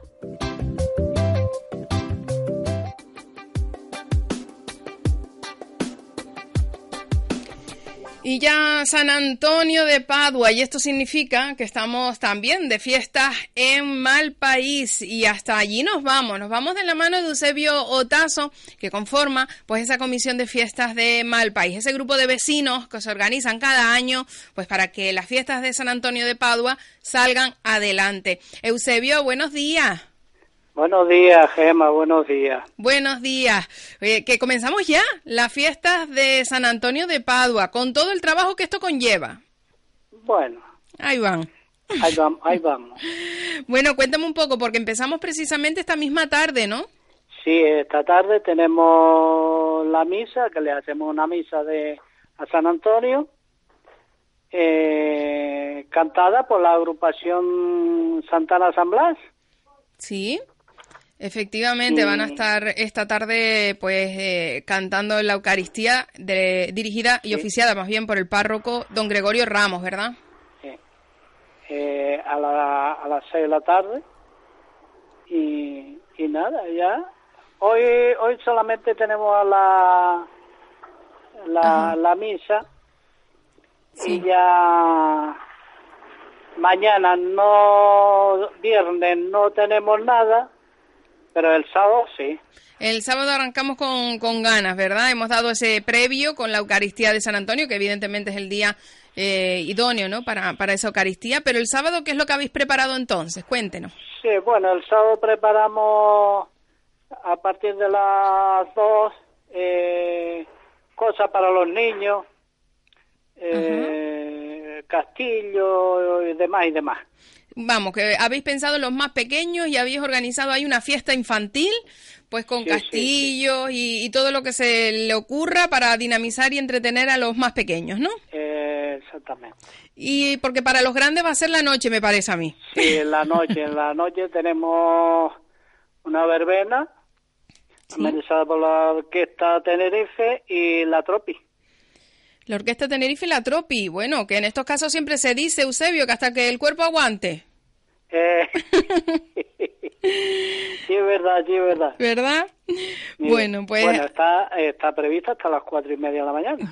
Oye, pues ya, ya vamos nos va a dar tiempo de echarnos las piecitas de baile, ¿eh? Hasta las cuatro de la Eh, mañana. Eh, te digo que por aquí te espero también, ¿eh? Venga, para arriba que nos vamos, claro que sí. Hombre. Claro que sí, a echarnos la piecita de baile con ni más ni menos dos orquestas, ¿eh? La Tenerife y la Sí, Tropi, sí, que habéis puesto ahí, vamos, eh, buena música, además para dinamizar el sábado. Es cierto que nos vamos a acostar tarde, pero eh, por la mañana el domingo hasta las 12 vamos a tener tiempo casi que de dormir porque nos vamos a Sí. levantar con la Eucaristía, ¿no? Sí, a las 12 empieza la Eucaristía.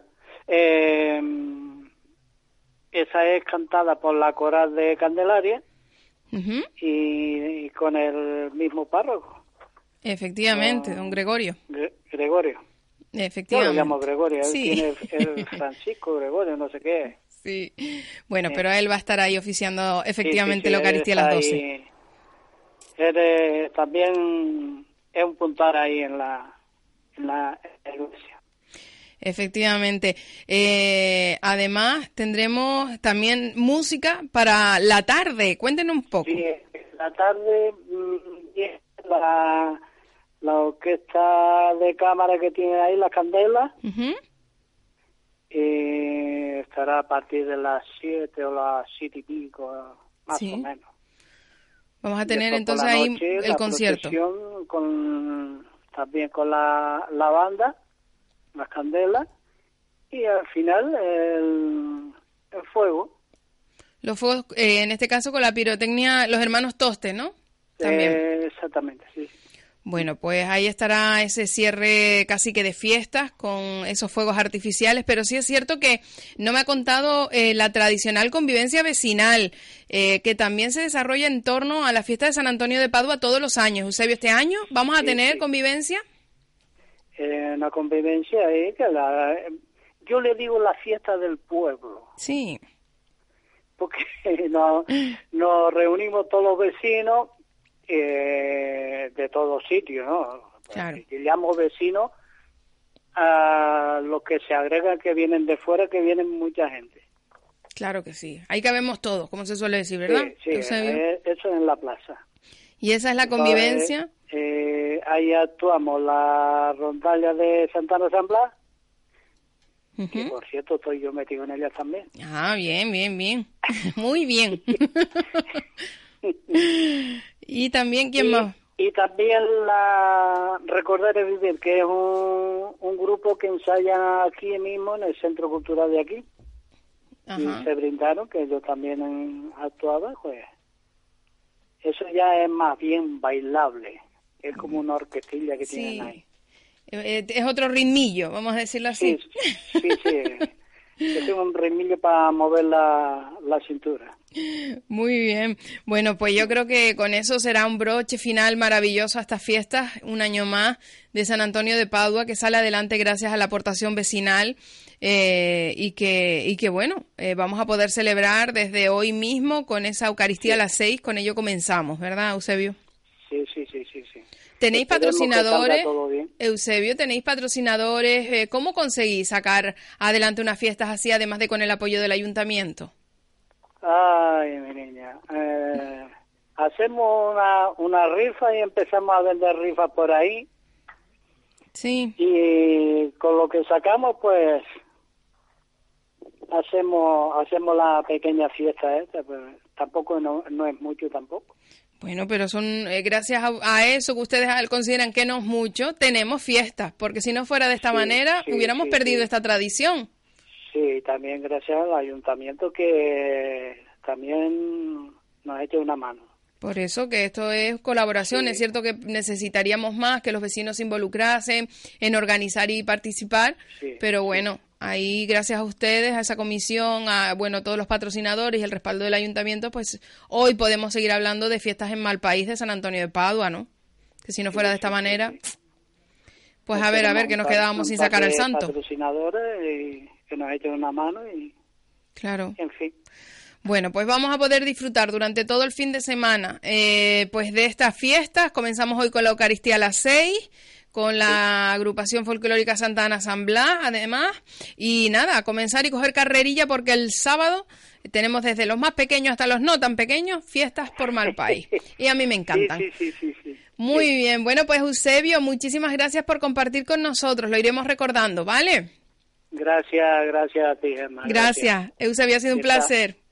Siempre estás ahí. Ahí intentamos. Muchísimas gracias. Saludos. Adiós. Venga, saludos, buen día. Chao, buen día. Bueno, pues ya lo han escuchado. Fiestas en honor a San Antonio de Padua en Malpaís, que comienzan ya y durante este fin de semana. No se lo pierdan.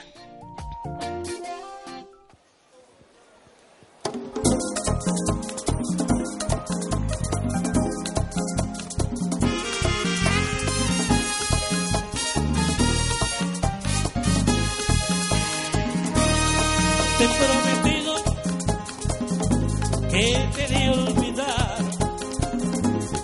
Cuánto has querido yo te supe dar. Solo y herido así me dejas sabiendo que mañana irás con otro al altar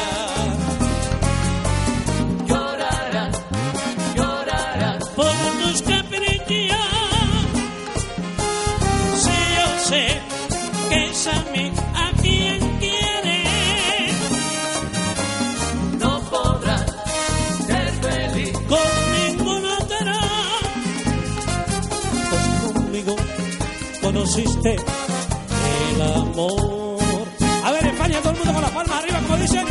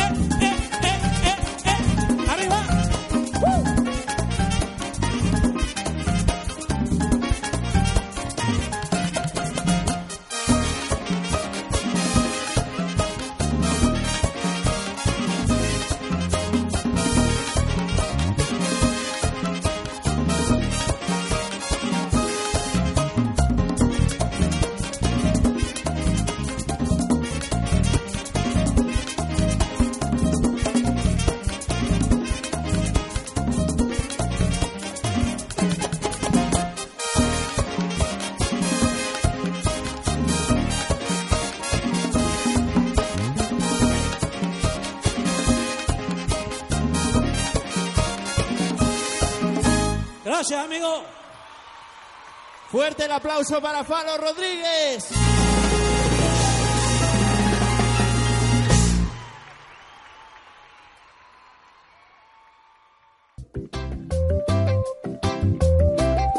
Estás escuchando Candelaria al Día.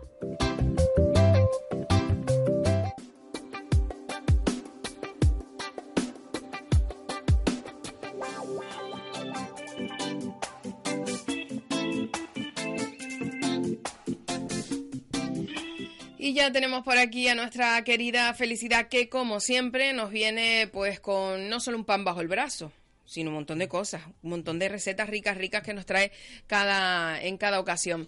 Bueno, pues Felicidad, buenos días. Buenos días. Buenos días, tengo usted. Eh, hoy tengo hambre, hoy tengo hambre. Hoy tengo hambre. Pues no vas a comer mucho. No. Bueno, sí, puede que comas mucho. Yo sí. creo que lo que hoy me trae, eh, como me dejes el pan cerca, te digo yo. Eso te iba a decir. que te hace falta pan y tostadito. Tostadito del rico rico, porque Sí. hoy nos traes un paté. Un paté, sí. Pero no cualquier paté, un paté sanote, entre comillas, porque lleva verdurita. Más bien vegetariano, ¿no? Sí, ¿verdad? Paté vegetariano. Eh, de berenjena es el. De que nos trae. Paté sí. de berenjena. Sí.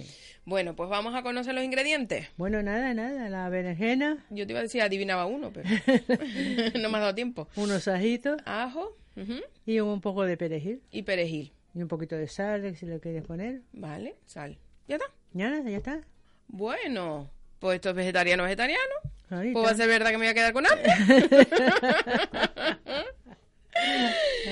es decir, necesitamos berenjena, ajo, perejil y sal. Y sal. Ya está. Esto es una receta que me dio una vecina. Sí. Y dice que le gusta, que yo no la he probado. No la has pero probado. ella dice que le encanta. Vale. Oye, pues mira, al menos podemos pecar sin remordimientos, ¿no? Eso un poco sí, ni- con este paté. Ni grasa, ni nada. Por eso. Cuéntame un poco cómo lo vamos a hacer entonces. Bueno, nada, como siempre partimos la, la berenjena. Sí. Y la metemos al microondas. Pero yo antes de meterla al microondas le pongo unos poquititos de sal, no mucho, sino unas piedritas pocas, y un chorrito de aceite, también unas gotitas. Vale. Y la pongo al microondas, pues la pongo hasta que estén tiernas. Sí. Que tú- Sobre todo la piel, ¿verdad? Que es lo que sí, más... sí, sí, no, con la piel, con la piel. Sí, sí, pero que la piel es lo más dura y Sí. tenemos que estar pendientes que se ablande realmente. Sí. Que es lo que nos va a indicar. Cuando mm, yo pongo en el microondas... ¿Cinco minutos? Cinco minutos, Sí. algo así. Bueno, depende de la potencia Bueno, de cada eso, microondas. la pinchas, la, tocas con el dedo, con cuidado porque te Sí. quema.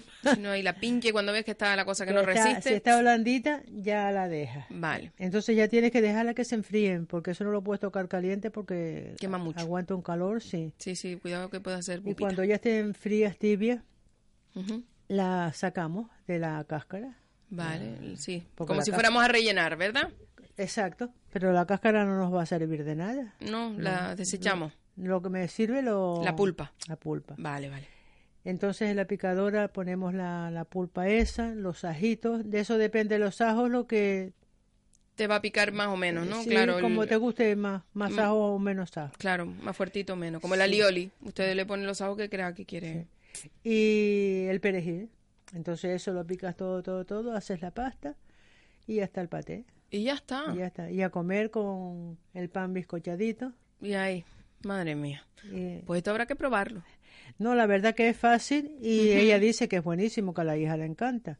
Sí. Habrá que hacerlo. Pues habrá que hacerlo y aprovechar ahora encima que tenemos los precios buenos de las berenjenas. Y ahora ejemplo, sí que ahora es el tiempo de ella. Sí. Hay que aprovecharlo. Que están baratitas. Bueno, pues Sí. ahí tenemos un pate de berenjena.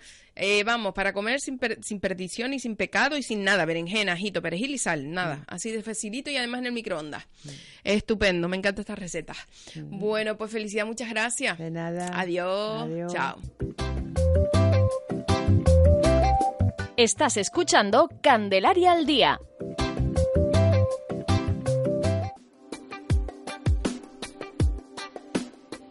Semana más nos acercamos al sector empresarial y lo hacemos de la mano de nuestro compañero Jaime Mayor, desde la Agencia de Empleo y Desarrollo Local del Ayuntamiento de Candelaria. Hola Jaime, buenos días.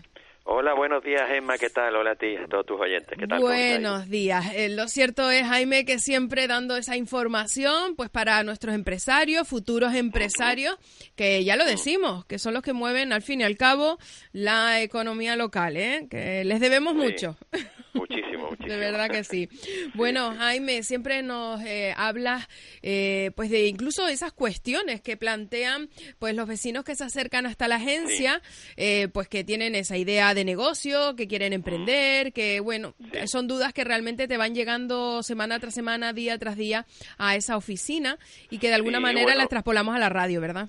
Sí, porque es verdad, es que lo- las cosas que nosotros hablamos aquí pues provienen de la experiencia nuestra de aquí de, de, de cada día, ¿no? Entonces vemos las cosas que nos van preguntando la mayoría de las personas que vienen y tal y dijimos pues decimos pues son cuestiones interesantes, ¿no? Y, y, y por eso son de las que nosotros hablamos aquí eh, con- contigo. Efectivamente, y además en esta ocasión eh, es una duda de las habituales, la que hoy nos vas Sí, a ayudar a de resolver. las habituales de las habituales porque claro a veces nos planteamos yo quiero montar un negocio o soy buen pintor y me, o, soy un buen arquitecto o, voy- o cualquier cualquier tipo de profesión y quiero mm, ser autónomo no habría problema pero muchísimas muchísimas veces lo que vienen a la agencia no es una persona que quiera ser autónoma sino que son varias y entonces nos plantean el tema de, es que claro, no soy yo, es yo y mi mujer, o yo y, y mi socio, o mi mujer y, eh, o mi marido y yo.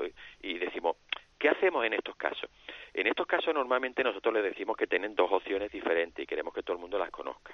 Una es crear una sociedad, lo que todo el mundo eh, es muy conocida, la sociedad limitada sería la, la más normal para negocios de, de este tamaño que estamos tratando.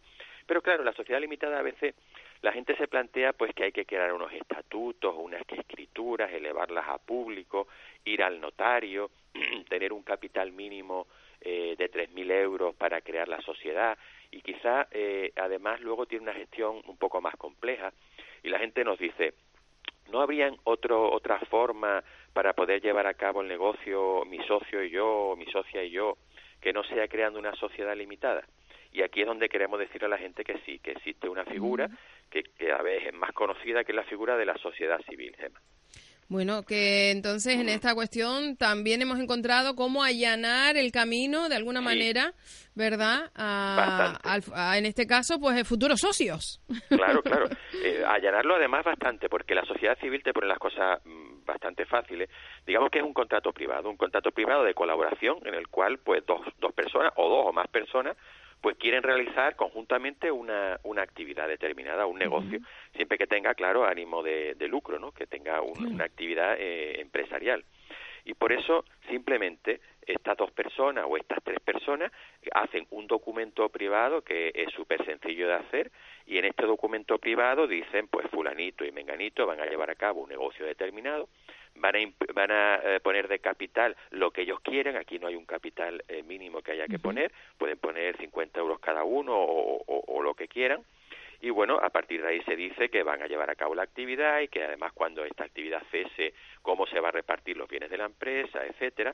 Y de esa manera, ni siquiera tampoco hay que elevarlo a público, con lo cual no hay que ir al notario y gastarse el dinero de la notaría.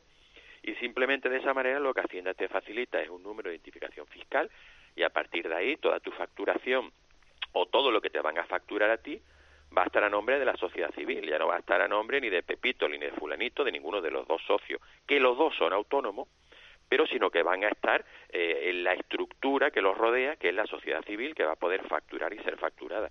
Y pues imagínate la, la, la ventaja que tiene de cara a, a facilitar un poco la creación de la empresa, incluso la gestión. Esa es la, digamos que la, la parte buena de, de este tipo de, de sociedades, la, su facilidad. Bueno, pues lo cierto es, eh, Jaime, que parece, es curioso porque uno a lo mejor escucha más en la calle, pues eso, la figura del autónomo o la figura de la sociedad a lo mejor limitada, pero claro, una sociedad civil, pues al menos para mí llega a ser casi que novedosa, ¿no? Esta, Sí, esta que no están forma. No, no, no. están oídas. Tú fíjate que si dos personas van a hacer un negocio, tú, tú dices, vale, los dos vais, a abrir, por ejemplo, un bar, que es una cosa sencilla de entender. Pero digo yo, si los dos vais a ser autónomos y vais a abrir un bar, si, si os facturan una nevera, por ejemplo, eh, ¿a nombre de quién va esa factura? ¿A nombre del autónomo A o del autónomo B? ¿A cuál de los dos? y eso fiscalmente tiene muchas derivaciones. O al revés, ¿no? Si ustedes facturan una, una comida a una empresa porque van a hacer un catering, por ejemplo, fuera, pero ¿quién va a facturar ese catering? ¿El autónomo A o el autónomo B? Es que eso no puede ser. Por eso tiene que haber una estructura eh, por encima de esos autónomos que tienen el mismo negocio y que sea el que facture, pues en este caso ese catering que, que, esa, que esas personas van a llevar a, a cabo en una determinada empresa o en un determinado colegio, en algún sitio, pues eso va a ser facturado a nombre de la de la sociedad de bienes, de la perdón, de la de la sociedad civil. Civil, claro. Incluso además decir que las aportaciones de los socios, que decíamos que pueden ser las que quieran, pueden ser en dinero o incluso podrían ser en especie, ¿no? Que tú puedes aportar, no sé, también. pues un ordenador personal o, o lo que tú quieras, ¿no? Incluso en este tipo de, de sociedades civiles también puede haber socios capitalistas, ¿no? O sea, que tú dices, pues mira, somos, vamos a hacerlo nosotros tres, pero resulta que yo y tú sí que podemos trabajar en la sociedad civil, en la empresa, pero esta tercera persona tiene su trabajo aparte, pero quiere participar en la empresa, pues quiere aportar, por ejemplo, un dinero, pues también lo podría hacer y participar en, en la sociedad civil. Siempre decir que el mínimo son dos socios, ¿de acuerdo? Y que eh, también este tipo de sociedades también un poco decir la diferencia, porque no, no, si no hay que decir solo las partes buenas y no las partes menos buenas, sino que la diferencia entre la, la, la sociedad de responsabilidad limitada, que son las sociedades mercantiles de las que hablaba al principio, Y estas sociedades civiles, pues el propio nombre de lo que es una responsabilidad limitada lo, lo, lo dice, ¿no? O sea, la, la sociedad es limitada, la responsabilidad está limitada a la aportación de capital que hicieron los socios. Sin embargo, en una sociedad civil, al igual que con los autónomos, la responsabilidad de los socios por deuda frente a terceros, pues se dice que es personal e ilimitada. ¿no? Es decir, una vez que se liquida el patrimonio de la sociedad, venden las cosas que tiene la sociedad y tal, si no te llega a cubrir las deudas que tiene, pues tú respondes con tus bienes personales presentes y futuros, que es como responde un autónomo y como responde una sociedad civil, dado que no tienen personalidad jurídica propia. Y esa, digamos, que es la parte eh, eh, eh, menos buena o que hay que saber también y ser consciente de todas estas particularidades que tienen que tiene el crear una empresa en cualquiera de sus formas. Yo, eso te iba a decir, Jaime, en cualquiera de sus formas, ¿no? Es cierto que las obligaciones eh, debemos de tenerlas claras y las consecuencias en el peor de los casos también, Sí, sí, sí. ¿verdad? Luego, sí, hay que, hay que tener claro siempre, porque todo, casi como todo en la vida, ¿no, Gemma? Tiene Sí. su- sus pros y sus contras, ¿no? Claro. sus partes más buenas y sus partes que quizá no las veamos tan buenas. En este caso, por ejemplo, una sociedad civil, estamos hablando respecto a la sociedad limitada de lo, de lo sencillo que es su gestión, de lo sencilla que es su propia creación, pero sin embargo luego por ejemplo la sociedad limitada pues tiene un nivel de, de robustez de solidez y de y de y de eh, digamos que ampararte respecto a las deudas con terceros que puedas hacer que eh, una sociedad civil no lo tiene que de esa manera eh, tiene una responsabilidad más ilimitada Claro, esa otra sería un y cosa que contra. ¿no? diferencia, sí, otra cosa que diferencia también que es muy importante de las sociedades civiles o incluso también las limitadas de lo que es el autónomo es que el autónomo tributa por el, el impuesto de la renta, es decir, cuando eso es su renta, el autónomo pone en, en la página X de su renta, un autónomo pone todo lo que ha ganado también como trabajo por cuenta propia, lo pone en su declaración de la renta sin más. Sin embargo, hay que decir que las sociedades civiles tienen que hacer su propio impuesto aparte, o sea, el que se llama el impuesto de sociedades para ver lo que la, la- la sociedad ha ganado y debe tributar, pues como cualquier otra como cualquier otra empresa también, ¿no? En el Claro. impuesto de sociedades, que por otra parte decir también que tampoco es negativo en el sentido de que el impuesto de sociedades tiene suele tener tipos impositivos más bajos que el impuesto de la renta de las personas físicas, o sea que en este sentido no no no va mal. De todas maneras, como siempre decimos, uno debe asesorarse bien con un asesor fiscal cuando eh, va a ser una empresa y quiere eh, ver los impuestos que va a pagar y todo este tipo eh, de cuestiones. Vale. Siempre, siempre es importante. Y es cierto que además ese servicio eh, de primera mano lo tenemos a través de la propia agencia, ¿no? El poder ponernos como aquel que dice las cartas sobre la mesa, con sus pros y sus contras, y bueno, todo un poco esa guía, sobre todo, pues eso, el arrancar, ¿no? Cualquier eh, modalidad de, de negocio que estemos pensando o estemos planteando, porque es cierto que a lo mejor Claro. vamos con una idea de, no, yo quería eh, con mis socios hacer una sociedad limitada y de ¿por qué no hemos oído hablar de esta sociedad civil, por ejemplo? Es que es que es la información, siempre eh, decimos un poco lo mismo, ¿no? O sea, eh, tú al final la decisión la vas a tomar tú, pero no es lo mismo tomar una decisión con mucha información a tomar Claro. una decisión con muy poquita información. Entonces tú vienes aquí a la agencia y nosotros decimos, mira, lo que yo te estoy contando ahora, mira, la parte buena es esta, esta y esta, la facilidad, la gestión, la parte negativa es esta otra, el tipo impositivo que puedes pagar es este, en el otro es otro, que es diferente. Eh, por eso mismo, pues, eh, por ejemplo, fíjate tú que me vieron a la cabeza otra ventaja de la de las sociedades civiles es que mantienen el derecho a beneficiarse de la tarifa plana de autónomo, ¿no? O sea, tú te das de alta en una sociedad civil y le veo también dos grandes ventajas que me vienen a la cabeza. Fíjate, una es el mantenimiento de la tarifa plana de, de lo que eran 50 euros, que ahora son 60 euros mensuales, que son para los nuevos autónomos, esa es una gran ventaja.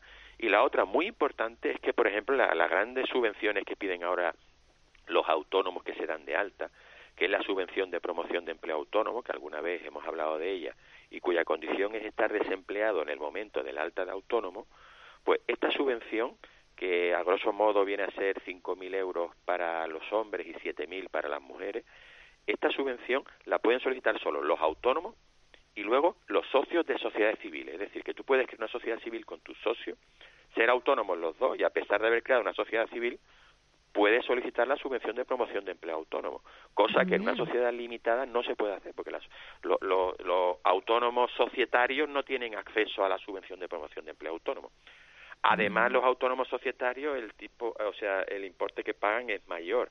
O sea que, eh, fíjate tú cómo nos van surgiendo Sí. eh, pros y contras en todo, en todo esto, ¿no?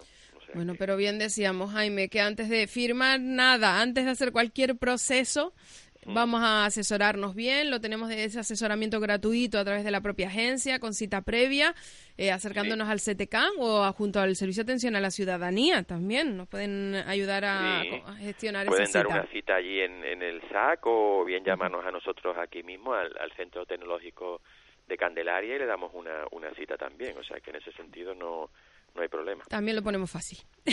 También decirle que nosotros, que desde hace muchísimo tiempo, yo siempre lo recalco, ¿no? Pero es Sí, un tema que importante. también estamos un poco orgullosos porque hace muchísimo tiempo que damos de alta online a los autónomos desde aquí, desde la Agencia de Empleo de, de Candelaria y, y, y, bueno, cada vez son más los autónomos que vienen aquí a darse alta con nosotros, entra la persona, tiene que tener claro, lógicamente, porque son decisiones suyas, Gema, de Claro. se quiere dar de alta finalmente y, y nosotros le damos de alta y entra la- lo que decíamos el otro día, entras como ciudadano y sales como empresario en media hora.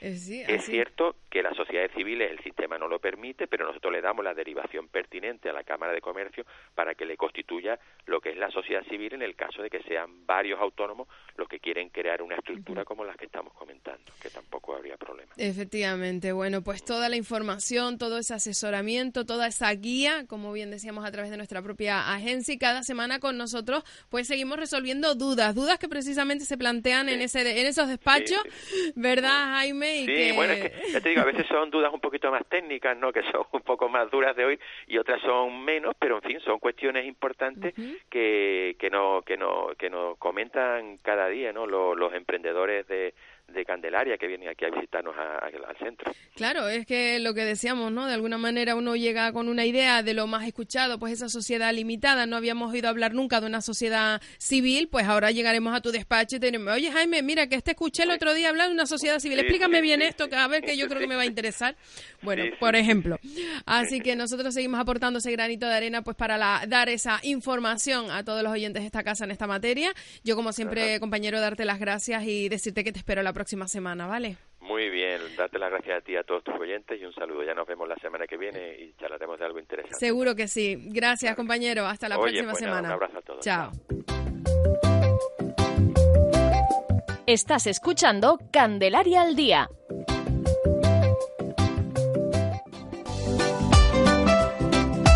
Y así llegamos al final del programa de hoy. Yo deseo y espero, junto al equipo humano de Candelaria Radio, que hayas disfrutado al máximo de todo lo que hoy en estas dos horitas de radio te hemos contado. Te espero mañana a la misma hora, en el mismo lugar, pero sigue en nuestra sintonía, en la 99.1 de tu FM o en www.candelaria.es. Te esperamos.